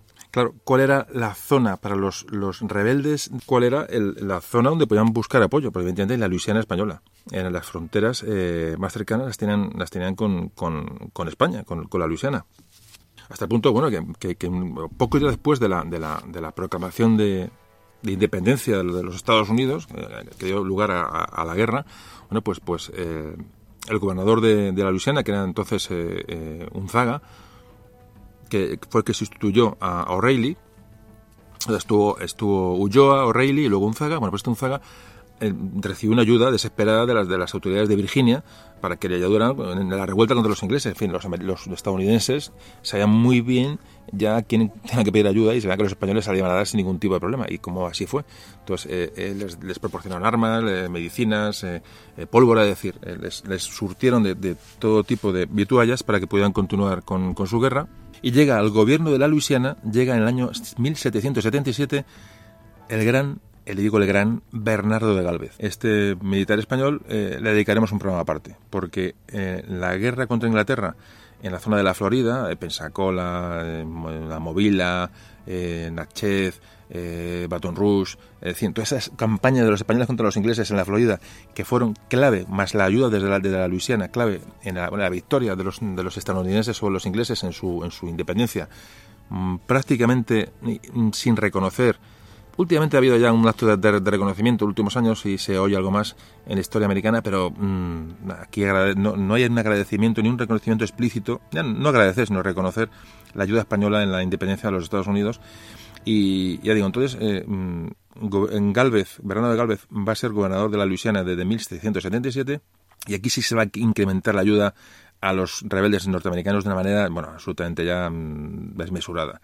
Eh, ya digo, la campaña de Galvez en Florida la vamos a dejar para otro programa porque mm, hoy sería larguísimo hablar de ella, pero digo, bueno, os garantizo que voy a intentar tratar el tema de Galvez eh, en cualquier programa. Claro, Galvez se da cuenta de que ya no, vamos a ver, la situación de los ingleses es muy complicada, muy complicada porque, claro, atender esa rebelión de su propia gente, de su propia milicia, de su propia población en, en Norteamérica va a ser muy, difícil de, sofocar y si encima ayudan a los, a los, a los norteamericanos, a los estadounidenses en su, en su rebelión, va a ver, eh, ve la posibilidad Galvez de recuperar la Florida, la famosa Florida que se perdió en la guerra de los siete años, a cambio de, como recordáis, a cambio de recuperar Manila y de recuperar La Habana. Bueno, pues ve la ocasión de... Hay que pensar que la Florida, eh, eh, ya digo, sobre todo la ciudad de San Agustín, la ciudad de Pensacola, eran ciudades mm, españolas, pero españolas mm, de raíz de la conquista de América. Estamos de San Agustín de la Florida es la primera ciudad que se funda en, los, en América del Norte. La primera ciudad de la América del Norte es San Agustín de la Florida. Bueno, pues con esa historia tan de tanta raíz, evidentemente hay un gran eh, eh, gran ansia de revancha y de recuperar bueno lo que realmente eran ciudades españolas desde de, muy antiguo. Bueno, pues Bernardo de Galvez ve la, Bernardo de Galvez ve la ocasión con la Revolución Americana de, de, bueno, de llevar a cabo esta, esta reconquista, esta recuperación de esta, de esta zona de la Florida. Entonces Galvez, como digo, que hablaremos en otro programa, en, a partir de septiembre de 1779, hace una campaña de relámpago y acaba, bueno, acaba con los británicos en el, Mississippi, en la zona sur del Mississippi, es que acaba con ellos absolutamente, mm, vamos, de, un plumazo. Que Pensacola tiene una, una, expedición que más fracasa, la conquista de, segundas. Bueno, el caso es que esta distracción de fuerzas británicas, tanto en la Luisiana como sobre todo en la Florida, y como Bernardo de Galvez como galvanizador, va a ser básica para que los Estados Unidos que hoy conocemos obtuvieran la independencia de Inglaterra. De hecho, hay un historiador americano que, que por en un comentario que comenta textualmente, dice, dice, aunque generalmente no se reconoce, Estados Unidos tiene una deuda de gratitud hacia España por la asistencia a la causa americana durante este periodo. Bueno, esto, esta corriente de reconocimiento, ya digo que está aumentando en los últimos años, yo veo artículos, veo actos, veo... se ven cosas, se ven cosas que, bueno, que, que, el pueblo norteamericano se está dando cuenta de que, de que la, mm, España fue fundamental en la, en la independencia de los Estados Unidos. Como os digo, dedicaremos un, un audio a este, a este tema que me parece fundamental, a Bernardo de Galvez y cómo recupera la Florida a los, a los ingleses. Y nos vamos a San Luis, San Luis de Illinois, San Luis de Missouri, San Luis Luis a las orillas del Mississippi, este puesto, mm, el puesto avanzado más al norte, habitado y con, bueno, y con de importancia que tenía la Luisiana española. Mientras Galvez atacaba a los ingleses en el sur, la otra ciudad importante era San Luis. Pero claro, mientras Galvez tenía todo el poder y de hecho, de hecho Galvez se, luego se disculparía con, los, con la ciudad de San Luis, con los mandos de San Luis, porque no pudo mandar refuerzos. Claro, en el de San Luis se le pedía, la guerra empezó con Inglaterra, Inglaterra empezó a atacar, evidentemente entró en guerra con los, españoles y la de Inglaterra era, era automáticamente atacar San Luis. San Luis como un puesto San Luis era un puesto al norte, eh, al norte de Nueva Orleans, en la ribera del Mississippi, y entonces la, el plan inglés era atacar San Luis, vencer la, resistencia allí e intentar atacar a Galvez por la retaguardia, es decir, vencer en San Luis, bajar hacia el sur y atacar, atacar Nueva Orleans eh, desde, atrás, con lo cual podría poner a Galvez eh, en un grave aprieto. Bueno, pues esta táctica inglesa se puso enseguida en marcha. Pero claro, en San Luis, ¿qué había? Estaba Fernando de Leiva. Fernando de Leiva era el mando militar español que estaba en San Luis eh, designado por Bernardo de Galvez. Y tenía, evidentemente, orden tajante de, de aguantar el puesto a toda costa para que, bueno, que la campaña contra la Florida, la campaña contra los ingleses en, el este, pues tuviera, tuviera éxito. Leiva, este Fernando de Leiva, eh, afortunadamente, bueno, pues parece que fortificó en previsión de todo lo que, mm, que se adelantó a los, a los, acontecimientos y fortificó la ciudad de San Luis de una manera, de una manera mm, clave. Eh, de hecho, molestó mucho a los, a los habitantes de San Luis que tuvieron que trabajar, tuvieron que dar dinero. De hecho, el propio Leiva, el propio Leiva dio prácticamente todo el dinero que tenía para la construcción, para la fortificación de, San Luis. Es decir, era un momento crítico para que los ingleses no entraran por el norte y no vencieran la resistencia española en estos, en estos, en estos fuertes que habían, como digo, en estas confluencias del Mississippi con estos dos ríos, con Illinois y el Missouri que darían eran la llave para, para, bajar hacia el sur y atacar y atacar la, atacar Nueva Orleans y atacar a los españoles por, por detrás. Muy importante. Además hay que, hay que sumar a esto que había un ejército americano, un ejército de, ya de norteamericanos rebeldes eh, al mando del general Clark, que ya había, eh, digamos, se había acercado hacia el margen derecha del Mississippi, es decir, había recuperado esas zonas del al este del Mississippi, estaban recuperadas por, por Clark. Es decir, los británicos te decían, tenemos que tomar San Luis, tenemos que vencer a Clark, que estaba recibiendo ayuda de los españoles por, por desde la Luisiana, y ya se convirtió en una prioridad para los británicos atacar, atacar San Luis y acabar con ese, ese foco de ese foco de ayuda a, los insurrectos eh, estadounidenses. Hay que decir que Clark, el general Clark, mantuvo en la línea, mantuvo el ejército norteamericano contra los ingleses en, vivo gracias a los suministros que le llegaban de San Luis. Eso lo reconoció el propio Clark. Tanto lo que llegaba de San Luis como lo, que subía de, lo, que subía desde Nueva Orleans hacia, hacia el norte. Es decir, el ejército de Clark se mantuvo con suministros españoles gran parte de la campaña y fue, fue un problema para los ingleses gravísimo porque además, ya digo, les hizo distraer fuerzas y les hizo, les hizo preocuparse por, por, por este ejército que estaba que operaba eh, pegado, pegado a Mississippi. Como anécdota hay que decir que, bueno, que que parece que el general Clark visitó San Luis y parece que los españoles le recibieron con salvas de artillería a la guarnición española. Imaginaos bueno, la, bueno, la, simpatía que tenían, no por los norteamericanos, no creo, sino las ganas que tenían de devolver a los, a los ingleses, devolver la moneda era, era, era tremenda. Entonces, bueno, se acogía a estos rebeldes eh, americanos como, bueno, como aliados. Entonces, hasta el punto, bueno, que se habla, se habla que hubo un baile de tal, allí se le ofreció un baile al general Clark en San Luis y se habló de un supuesto romance entre entre este general Clark y la hermana de Leiva, la hermana de Fernando de Leiva. Bueno, eh, son cosas que son, son, son accesorias, pero bueno, te hacen un poco coger idea de cuál era el trato entre unos y otros. Y aquí aparece un problema, empiezan a aparecer los problemas en San Luis. ¿Por qué? Porque este Clark, que era muy listo, evidentemente, prácticamente garantizó que, bueno, que si ganaban la guerra los Estados Unidos, las colonias eh, sublevadas a, a, los ingleses, les pagaría todo lo que se había pedido de provisiones. Entonces, pide a crédito Clark a la población de San Luis provisiones, provisiones y materiales para el ejército norteamericano y seguir y seguir eh, su campaña. Pero eh, se les da las provisiones al ejército americano, pero no viene el pago, ni viene la devolución, ni viene nada. Es decir, ¿qué ocurre? Que todos los habitantes de San Luis que habían, se habían empeñado en ayudar a la, causa norteamericana se ven en la ruina. Deudas, hablamos ya prácticamente de hambre, de problemas de, enfermedades, no había medicinas, es decir, todo se les había dado a los norteamericanos y esto no dieron una, una respuesta mm, en su tiempo, y entonces la población de San Luis empezó a padecer, digo, grave, una grave crisis económica a causa, digo, de estos, de estos préstamos que hicieron al ejército norteamericano. Si esto, y si esto le juntamos que España entra en guerra con Inglaterra, ya oficialmente, en la guerra de independencia norteamericana, y los ingleses ven San Luis como un lugar para atacar y para liquidar cualquier oposición en esa zona, la situación es absolutamente, absolutamente límite para estos pocos españoles que están ahí defendiendo con colonos, antiguos colonos.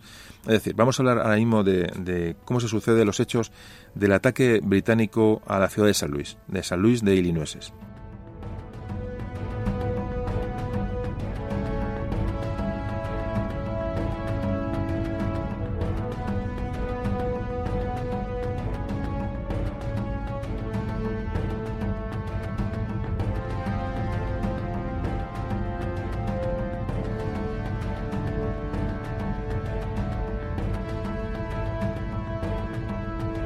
Bueno, el día siguiente de la declaración de guerra entre España y Gran, Bretaña, se declara la guerra, por, la ayuda de España a, los sublevados es, directa.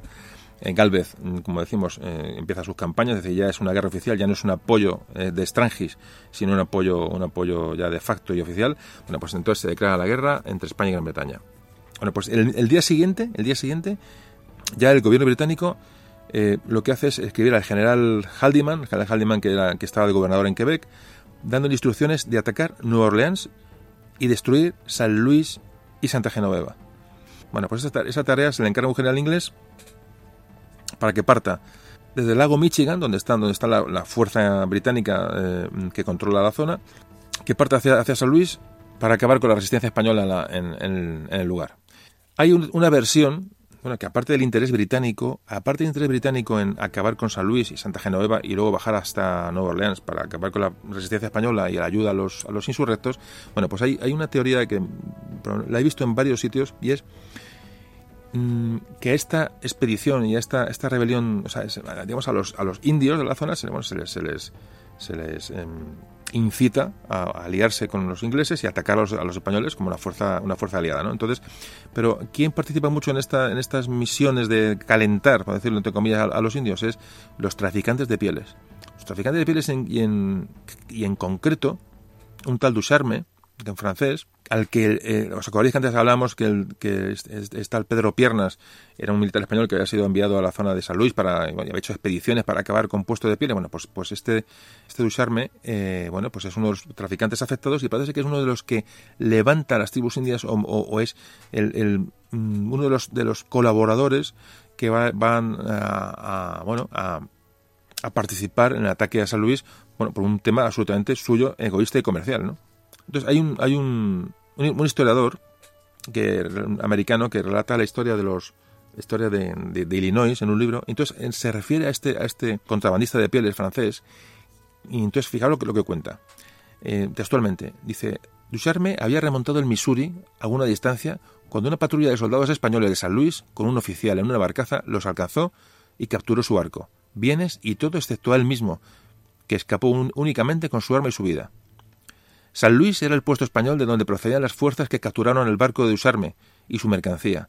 Esta circunstancia le hizo jurar venganza contra ese puesto de San Luis. Todo el invierno estuvo ocupado en levantar a sus amigos salvajes para ejecutar un ataque sobre San Luis. Su grito de guerra fue oído desde el lago superior a las cataratas de San Antonio y por el río Rock, y 1.500 guerreros respondieron a su llamada. La guarnición británica en Mackinaw proporcionó unos pocos soldados regulares y algunos canadienses para unirse a Ducharme. Esto es lo que cuenta este historiador americano, es decir, que, fue realmente este mm, traficante el que levantó a los indios y entonces ante aquel movimiento de venganza contra lo que hicieron los españoles, luego se unieron los ingleses aprovechando la, aprovechando la inercia. Bueno, eh, os lo cuento porque una cosa u otra, eh, ingleses, eh, indios, traficantes de pieles, me da igual, el puesto de San Luis había que acabar con él sí o sí. Bueno, pues este ataque sobre San Luis que, que organizan los, los ingleses es lo que se va a pasar a la historia como el nombre de la batalla del fuerte de San Carlos. Bueno, pues de esta batalla vamos a hablar ya mismo.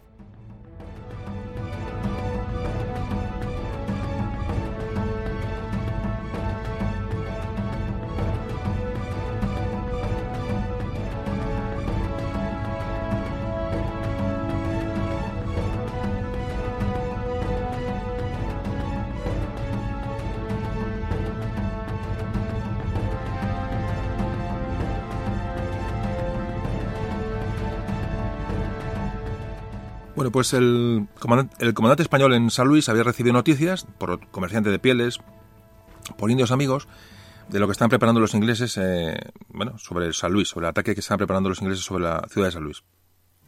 Por entonces, para que os hagáis una idea, la ciudad de San Luis tenía unos, no llegaba a mil habitantes y tenía como soldados unos 30 soldados del regimiento fijo de la Luisiana. Esta era la fuerza que, protegía San Luis.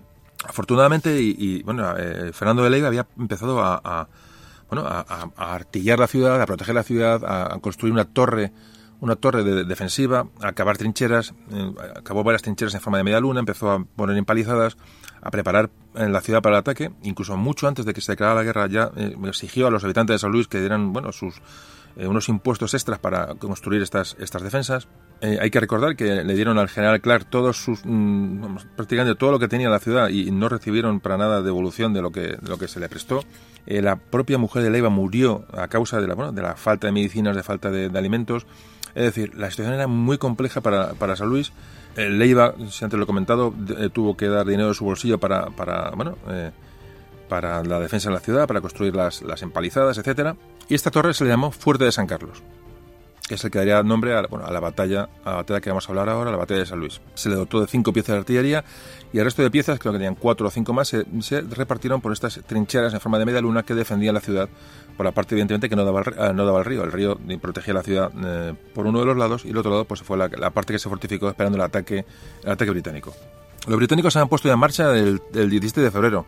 Estamos hablando de 1780. Eh, llevan 300 soldados mm, regulares británicos y llevan cerca de 1.000 indios para tomar San Luis por sorpresa. No creían que San Luis iba a estar advertida de su, de su movimiento. Además, a esta fuerza hay que sumar traficantes de pieles eh, de Canadá que iban a acabar con San Luis como el puesto de control que los españoles habían puesto. Estaban, eh, iban ayudando, los, estos traficantes iban bueno, incluidos en esas tropas que iban a atacar San Luis, con diferentes condicionantes y motivos. El mando británico había dado órdenes al general británico de eh, que mandar esta tropa, mm, tomaran San Luis y una vez capturado San Luis enviar a los Sioux sobre Santa Genoveva. Cuando hablamos de enviar a, enviar a los Sioux sobre, eh, sobre Santa Genoveva, hablamos, hablamos de que los Sioux no hacían prisioneros, con las atrocidades mayores que os podéis imaginar. El temor, el terror, el horror que tenía la gente, los civiles, a los, a los Sioux era tremendo. Bueno, cuando avanzan los días y la expedición británica está pues, a, unos cientos de kilómetros de la, de la ciudad de San Luis, Leiva había mandado patrullas de vigilancia a ver qué fuerza se acercaba y contra quién iba, iba a tener que luchar. Y cuando se le dice que vienen esa, esa cantidad de indios acompañando a las fuerzas británicas, lo que hace es mandar, ordenar que de Santa Genoveva se le manden 60 hombres de refuerzo. Es decir, va a, desguarnecer Santa Genoveva, está, como decimos, está un poquito más al sur, al sur de, de, San Luis, para recibir el ataque e intentar resistir el ataque desde, San Luis. La verdad que se la juega a una carta. Además, manda emisarios exploradores también para que recorran el territorio y intentar, en el último, en el último momento, mm, que los granjeros, los agricultores de la zona, formen una milicia y que se refugien en San Luis. Pero le dice que, bueno, que no, hacen, no pintan nada en los campos y que pueden ser atacados por los indios. La gente, bueno, muchos le hacen caso y parece que se refuerza la ciudad con otros 150 milicianos. Hablamos de granjeros, ¿eh? no hablamos de soldados, hablamos de granjeros y ni siquiera milicias. Bueno, el caso es que mucha gente va a la ciudad y otra gente se queda en el campo diciendo, bueno, aquí no pasa nada y, bueno, los ingleses atacarán y están en nuestra guerra y nosotros estamos aquí eh, amparados por, por lo que sea, ¿no? Eh, digo que mucha gente no hace caso de las recomendaciones de Leiva para que se eh, refugien en San Luis. Leiva le escribe a Galvez en una carta, le dice, dice he, recolectado mil piastras, de esta cantidad he puesto 400 de mi propio bolsillo para aligerar la carga de esta pobre gente. Mis propios medios no me, no me permiten hacer un esfuerzo mayor porque tengo dos hijas. Estas buenas gentes se han consumido y han hecho lo imposible para conseguir entre ellos las 600 piastras y además cerca de 400 jornadas de trabajo. Pues llegamos al 23 de mayo de 1780, cuando los, los, bueno, los ingleses y los indios desembarcan de sus canoas eh, al norte de San Luis y empiezan a, acampar en las cercanías para, bueno, para preparar el ataque. El ataque será tres días después. Eh, hablamos del mediodía del 26 de mayo de 1780, se inicia el ataque a San Luis.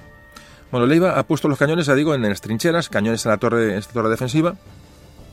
Se calcula que hay unos 300 hombres eh, defendiendo, defendiendo las, posiciones defensivas y había destacado a 40 hombres a eh, custodiar a las mujeres y los niños que se refugian en la casa del, gobernador. ¿Por qué hace esto? Pues fijaros cómo sería la cuestión. O sea, ellos esperaban o sabían que si los indios entraban en la ciudad, las mujeres y los niños no iban a ser respetados. Para nada. Ellos sabían las atrocidades que cometían los indios con cualquier ser vivo que se encontraran a su paso. Auténticamente salvaje. Entonces, fijaos cómo se que dedica 40 soldados para proteger a las mujeres y los niños en la casa del gobernador. Mm, ¿Cómo sería, la, cómo sería lo que ellos, esta gente esperaban y lo aterrorizados que estaban con, con, con, los indios en, ese ataque? ¿no?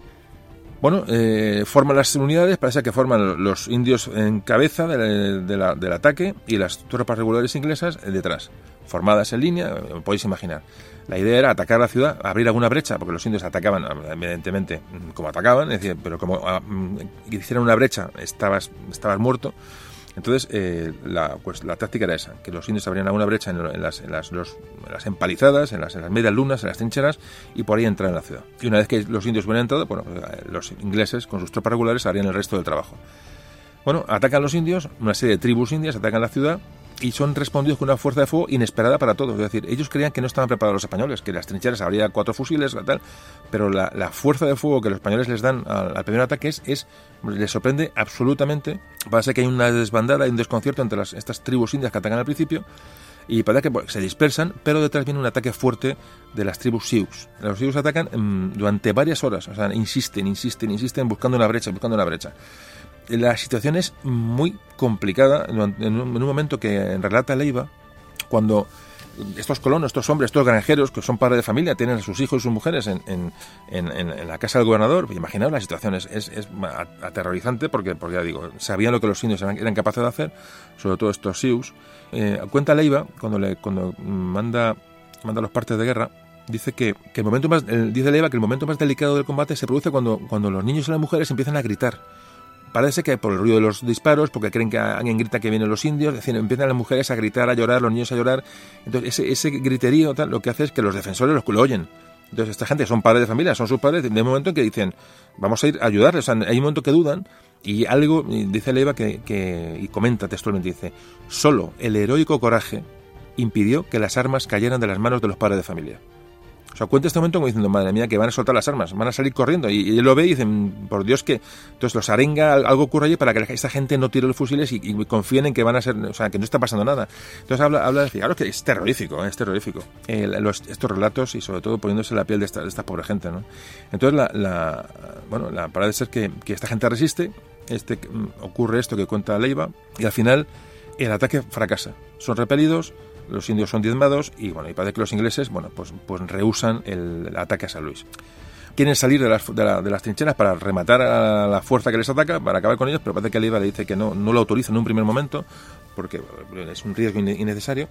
Y bueno, y una vez que estos Sioux, estos indios, varias tribus que atacan la ciudad, ven que no pueden entrar en, San Luis y, saquearlo, que realmente lo que iban, evidentemente el indio solo buscaba el saqueo, evidentemente le importaba un pepino la monarquía británica y la, conservación de las colonias, evidentemente, como podéis suponer, bueno, pues lo que hacen los indios es empezar a saquear los territorios circundantes de, San Luis. Como antes os comentaba, muchos granjeros no hicieron caso de la, de la, bueno, de, la, de los consejos de, Leiva y no acudieron a San Luis, primero a defenderla y aparte, aparte a protegerse, y se quedaron en sus, en sus granjas, en sus, en sus haciendas, en sus, en sus tierras, bueno, cultivando y trabajando ellos pensaban que, bueno, que esas granjas no eran objetivo para nadie. hicieron, hicieron caso omiso a las, a las advertencias y a la petición de ayuda de Leiva. Bueno, pues los indios fueron a por estas gentes. Dice, vale, no, no, entraban en San Luis, pero sabían que había gente alrededor. Y fueron a por ellos. Entonces, no me gustan los relatos excesivamente fuertes, pero yo creo que vale la pena porque en Leiva lo relata textualmente cuando manda a Galvez las, las, los partes de guerra. Dice, qué espectáculo tan horrible. Ver esos pobres cuerpos cercenados en piezas, sus entrañas arrancadas, sus extremidades, cabezas, brazos y piernas esparcidos por todo el campo. Tuvo que ser espantoso el espectáculo que dejaron aquellos salvajes eh, y por supuesto los ingleses detrás. Bueno, fracasa la, el ataque a San Luis.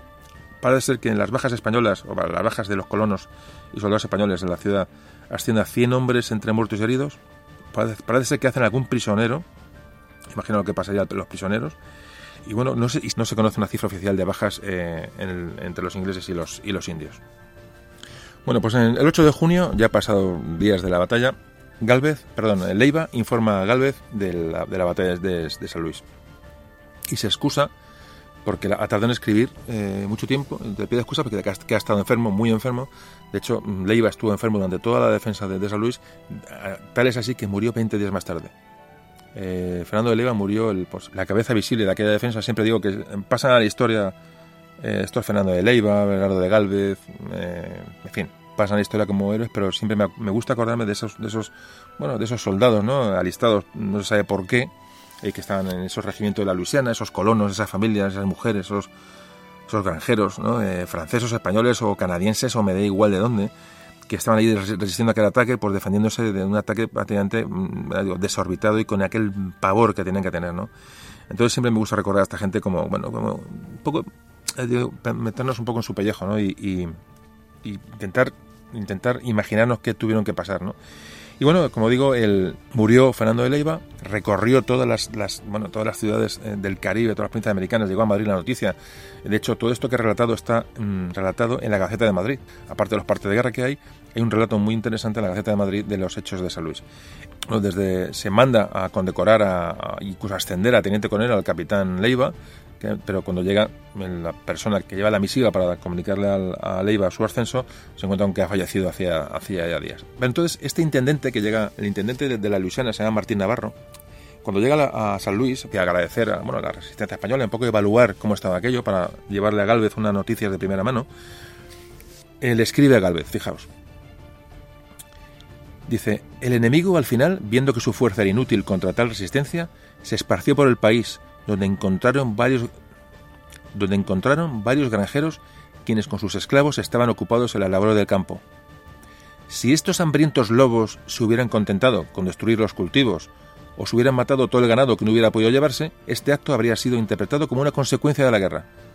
Pero cuando el mundo filosófico sepa que esta desesperada banda sació su sed en la sangre de víctimas inocentes y sacrificó a su furia todo al que encontraron destruyendo cruelmente y cometiendo las más grandes atrocidades sobre una pobre gente que no tenía otras armas que las de la buena fe en la que vivían, la nación inglesa, de ahora en adelante, puede añadir a sus colorosas conquistas en la presente guerra la de haber bárbaramente ocasionado, tomando como base de la, crueldad, el más amargo tormento que la tiranía ha inventado. Bueno, pues esto es lo que lo que sacó en, claro el, intendente español, lo que relató de, lo que, de las atrocidades que vio allí. Y pensaba una cosa, si llegan a entrar los Sioux o los indios, en la tribu que sea, en San Luis, lo que hubiera ocurrido allí. Inimaginable. Es más, las órdenes que tenían los ingleses es quedarse en San Luis y mandar a los indios a Santa Genoveva. Y hubiera pasado tres cuartos de lo mismo. Bueno, pues ¿Qué queréis que os diga? Si esto lo, hace España, hubiera sido el capítulo 32, apartado cuarto, adenda C.B de la leyenda negra. Ni lo dudéis, ni lo dudéis. Pero, bueno, ahí está olvidado en la historia y es una cosa que casi en el, casi en el siglo XIX estas cosas ocurrían eh, con una potencia colonial, una potencia em, ilustrada, una potencia en plena revolución industrial, una potencia en, los... en fin, que para qué vamos a hablar de más también conviene que, conviene que se sepa. Eh, no, todo lo malo lo, ha hecho España.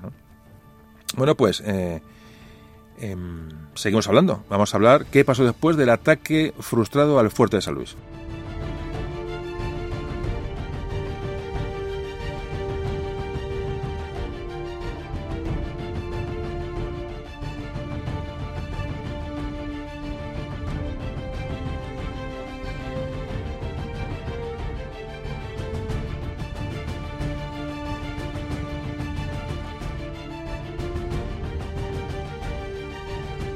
Murió Leiva y entonces hay un teniente, el teniente que estuvo, que se le mandó custodiar a las mujeres y niños en la casa del gobernador, era una persona de confianza de Leiva.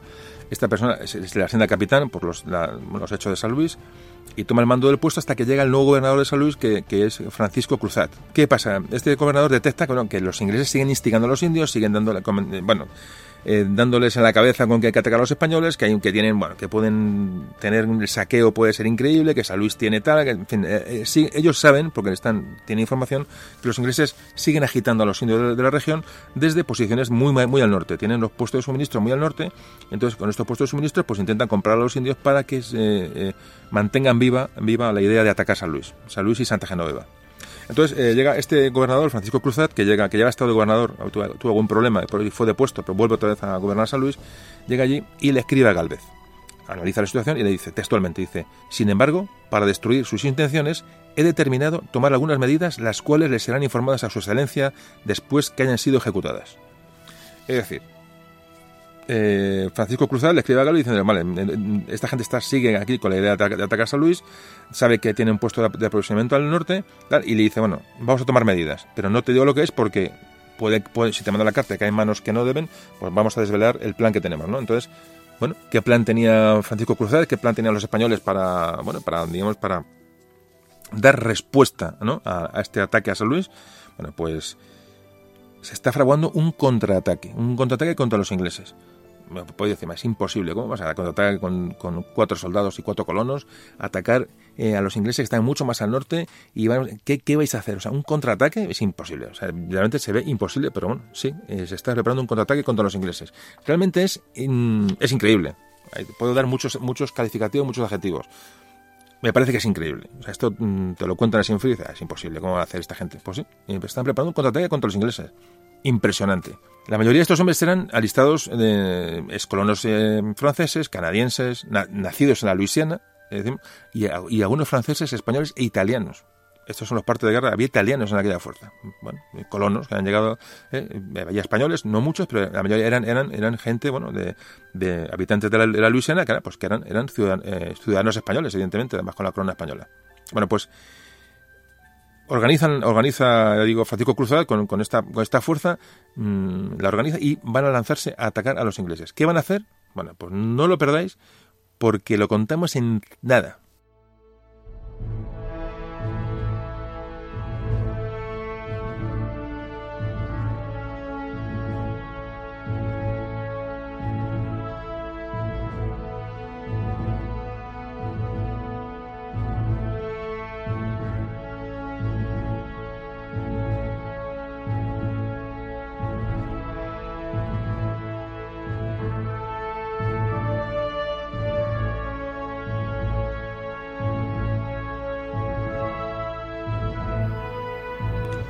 Bueno, pues eh, Francisco Cruzat monta, forma dos compañías de milicias y una que está a cargo del capitán, el capitán Eugenio Purré, en su mayoría son alistados gente que vive en la, Luisiana, eh, algunos eh, franceses, italianos, es decir, había era una compañía, mm, era un, bueno, una mezcla de, nacionalidades de, europeos y de habitantes antiguos de la, de la Luisiana.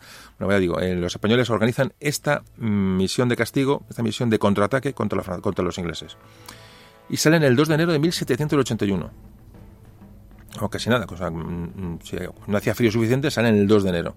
Y salen de San Luis para atacar a los británicos en el lago Michigan. En el lago Michigan.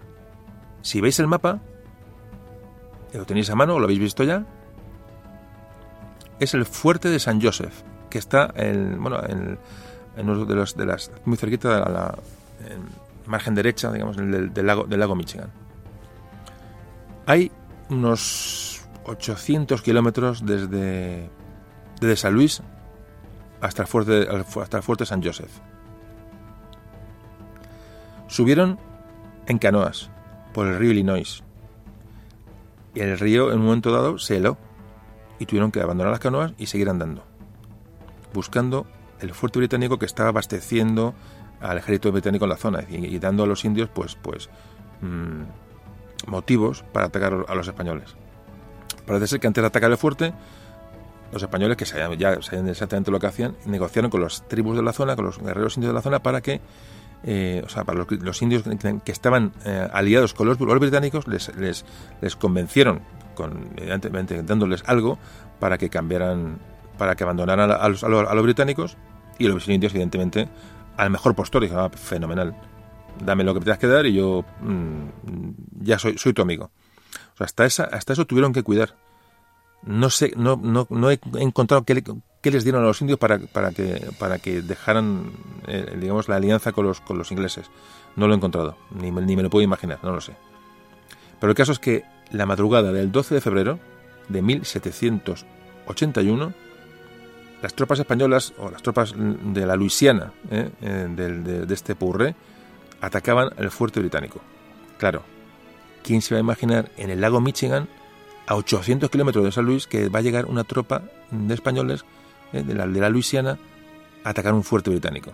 Evidentemente, no, los pillaron desprevenidos, no, mucho más que desprevenidos. Bueno, pues entraron en el fuerte, mmm, prácticamente sin resistencia, se dispararon poco, pocos tiros, porque no, no, no, sé ni por dónde les habían llegado, hicieron prisioneros a la guarnición británica. Parece ser que dentro del fuerte había mm, eh, traficantes de pieles, o sea que estaban acogidos por, el, por, este fuerte británico.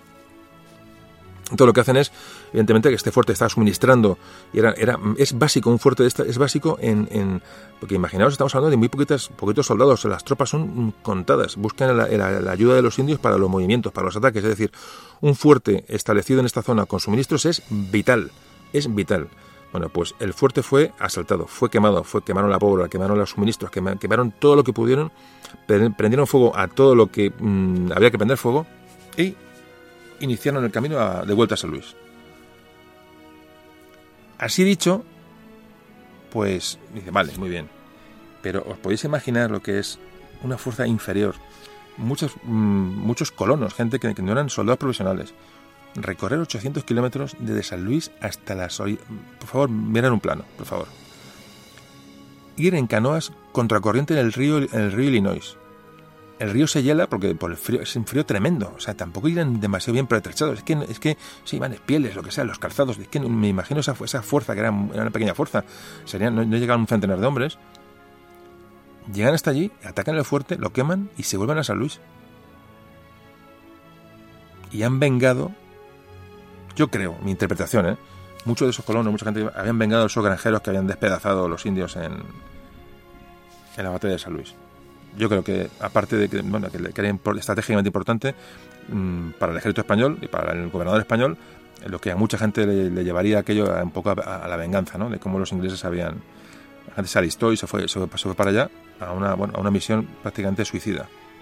Bueno, pues regresaron a San Luis. Creo que vale la pena el relato. Y, aquí os, lo dejo para que, bueno, para que sepáis parte de nuestra historia. Esto, esto parecen anécdotas, pero yo creo, creo que no lo son.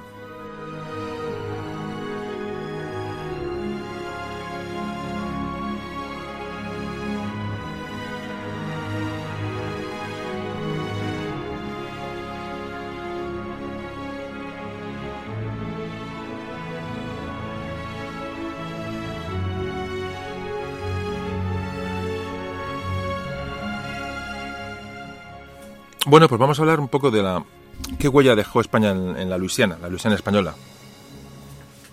Pues fijaos, se construyeron, aparte de las ciudades francesas que ya estaban construidas y que estaban esos puestos franceses. Bueno, pues en el año, en la primavera de 1779 eh, se funda la única ciudad de la Luisiana fundada por españoles. Se llama Nueva Iberia y parece que está fundada por colonos malagueños, de la provincia de Málaga. Colonos, hablamos de colonos, creo que eran 8 o 10 colonos, ¿eh? En una más una zona hablan de que estaba habitada por los indios Atacapa, es decir, una tribu india que vivía allí y llegan 8 o 10 colonos y se, instalan, y se instalan allí, sus, sus... Realmente es, mm, Bueno, la pena es que no haya más datos sobre esto.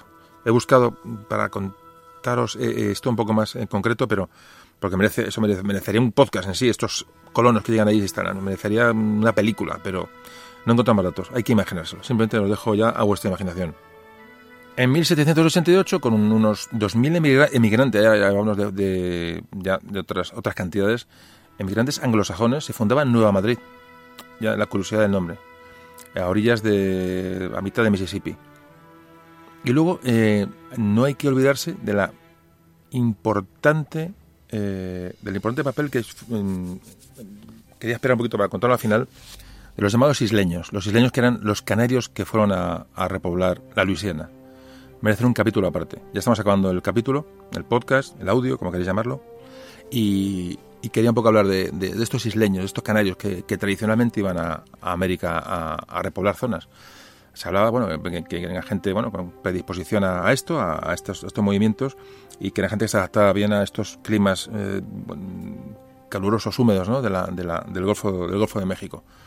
Entonces, eh, entonces estos canarios bueno, repoblaron ciudades, por ejemplo, como, Barataria, Valenzuela, Villa Galvez, Villa Galvez, que se, hoy se conoce como Galvez, Galvez Town, eh, Villa Española, que hoy se llama Spanish Town, la parroquia de San Bernardo, es decir, todas estas repobladas con canarios, con isleños. Con canarios se repobló la Florida antes de que los ingleses la, antes de la entrega a los ingleses. Esta, esta, tradición de la repoblación con canarios viene desde el año 1500, cuando empieza la conquista de América. Ya Felipe II De hecho, tuvo que parar la, bueno, el envío de canarios a América porque dejaba las Islas Canarias sin defensa. tuvo que poner coto. Fijaros, siempre todo va al mismo tema, el problema, el problema de la población, de la, problema demográfico español. Es decir, no teníamos población para... Entonces había que sacarlo de donde fuera. Entonces a esta gente se le ofrecían tierras, eh, en fin, se le ponía la cosa mm, bonita para que se fueran para allá. Se calcula que a partir de la. se hizo una cédula para la, bueno, el envío de canarios a, América. Se calcula que unos 150.000 canarios se fueron, a, se fueron a América en estos tiempos, que hablamos, son muchos. Estamos hablando de cantidad, una cantidad de gente importantísima. Pues esta cédula que os cuento, que se, se bueno, se origina en 1678, en pleno siglo XVII. Bueno, pues eh, se envían familias canarias allí. A, bueno, esta cédula que hablamos eh, eh, bueno, regula el envío de, canarios a América bajo una serie de, condiciones. Y, bueno, pues hoy se conserva, estas comunidades canarias, estos isleños, hasta hoy se conservan en, el sur de, Estados Unidos. Es decir, hay, familias que, saben su procedencia, conservan el, idioma español, son los únicos que conservan en Norteamérica que conservan el idioma español de raíz, y son estos isleños canarios. ¿Por qué se conserva? Porque fueron, cuando acaban estos conflictos, bueno, se quedan en zonas muy aisladas, eh, un poco en, la sociedad un poco endogámica, ¿no? De, estas, de estas, de estas, de estos grupos. Entonces, bueno, gracias a eso, se, bueno, el idioma, las costumbres, pues se fueron trasladando de generación en generación, prácticamente han llegado, han llegado hasta hoy. Y por supuesto, sin olvidar que en la, Luisiana, Texas hubo muchísimos canarios, Florida, como antes comentábamos, y muchos de estos canarios que iban a zonas de conflicto, bueno, pues cuando llegan allí, evidentemente salían de allí se ubicaban muchos en Cuba, muchos en Venezuela. En Venezuela llegaron muchísimos de ellos. Es decir, eh, vale la pena comentarlo porque, porque es, es, un tema también, un tema curioso y un tema, un tema interesante. Bueno, pues una vez allí instalados ya en la Luisiana, con, bueno, con, con acabó la guerra de independencia americana, vamos a, ya estamos acabando. Eh, los españoles ya empezaron a explorar un poco las, las tierras de la Luisiana más, más al norte, abrieron rutas comerciales o incipientes rutas comerciales. Parece que se crea el camino de, el camino de Santa Fe, que ya comunica la Luisiana con, bueno, con, la parte de, la, de Nueva España. Se crea el camino de Oregón, que une San Luis con, con la zona de Montana. Todo esto lo hacen los españoles en la, la Luisiana. Es que yo creo que ya pocas cosas se pueden decir más bueno, acaba la guerra de, independencia americana, entonces, bueno, ahora los estadounidenses, a los que hemos ayudado, hemos apoyado, le digo, por la Luisiana y por la Florida con Galvez, que repito, hablaremos en otro programa de, de, verano de Galvez, bueno, pues eh, se firma el Tratado de San Lorenzo en 1795 y en ese, tratado se, se tratan ya disputas fronterizas que ya empieza a haber entre los españoles y los nuevos Estados Unidos. Evidentemente, los ingleses han desaparecido, pero tenemos otros vecinos parecidos. Eh, entonces hay que reconocer, se le reconoce a los americanos a, navegar eh, por el río Mississippi, entrando y, saliendo por Nueva Orleans, se les concede esa, bueno, ese beneficio. Hay investigaciones científicas en España, en la, de la Luisiana, al estilo de todas las que hablamos de Nutka. Ah, por cierto, os he puesto Nutka en el mapa, está Nutka como, bueno, como una, curiosidad, ¿vale? Como hablamos un podcast de Alaska, os he puesto ahí el, famoso puerto de Nutka. Bueno, eh, estaba diciendo que, bueno, que, ahí se suceden también expediciones científicas, hasta que, hasta que llegamos al proceso, que ya no hace falta que os lo cuente porque lo sabéis, es el ascenso de Napoleón al poder. Estamos hablando de 1800, el famoso Tratado de San Ildefonso, ¿a qué os suena? si habéis escuchado todos los audios anteriores, ya ves, ya, habla, ya llueve sobre mojado, ya sabemos de qué estamos hablando. Tratado de San Ildefonso, en el cual España, pues en esa presión que ejerce Napoleón, esa Francia revolucionaria sobre España, pues ya está obligada a dejar tropas, ya se sucede el tema de Dinamarca, etcétera, etcétera, etcétera. no, no hace falta redundar. Pero aquí Napoleón dice, bueno, como la Luisiana, no, secretamente, en secreto, parece ser que en Francia vuelve a recuperar, eh, por este tratado de San Ildefonso, recupera la Luisiana, aunque España siga administrando la zona. O sea, la Luisiana se pierde cuando eh, Napoleón llega al poder.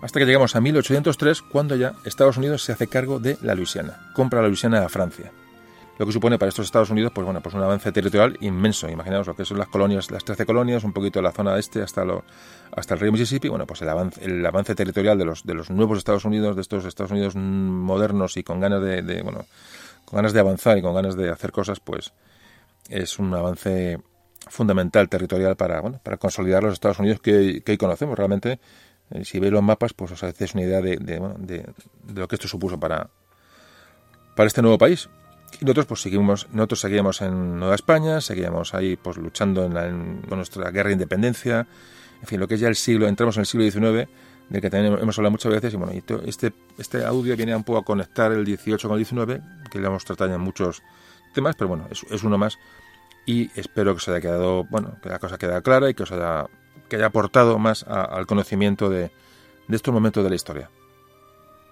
Bueno, pues terminamos.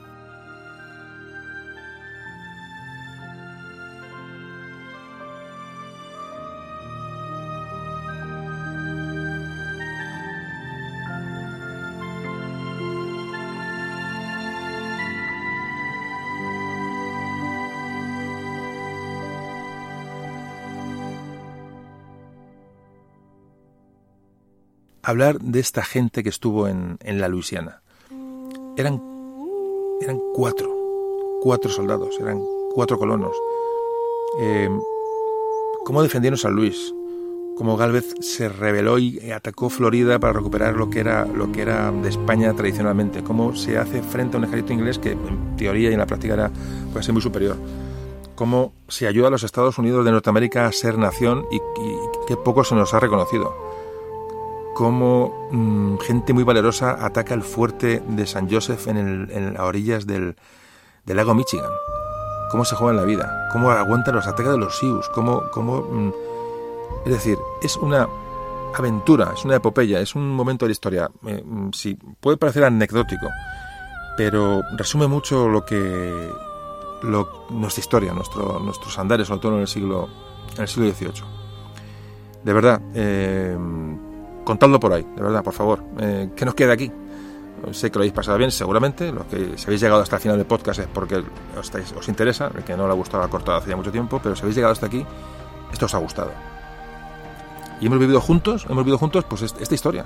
Yo la estado, la está contando, pero la he estado realmente rememorando. Eh, eh, vale la pena contarlo, de verdad.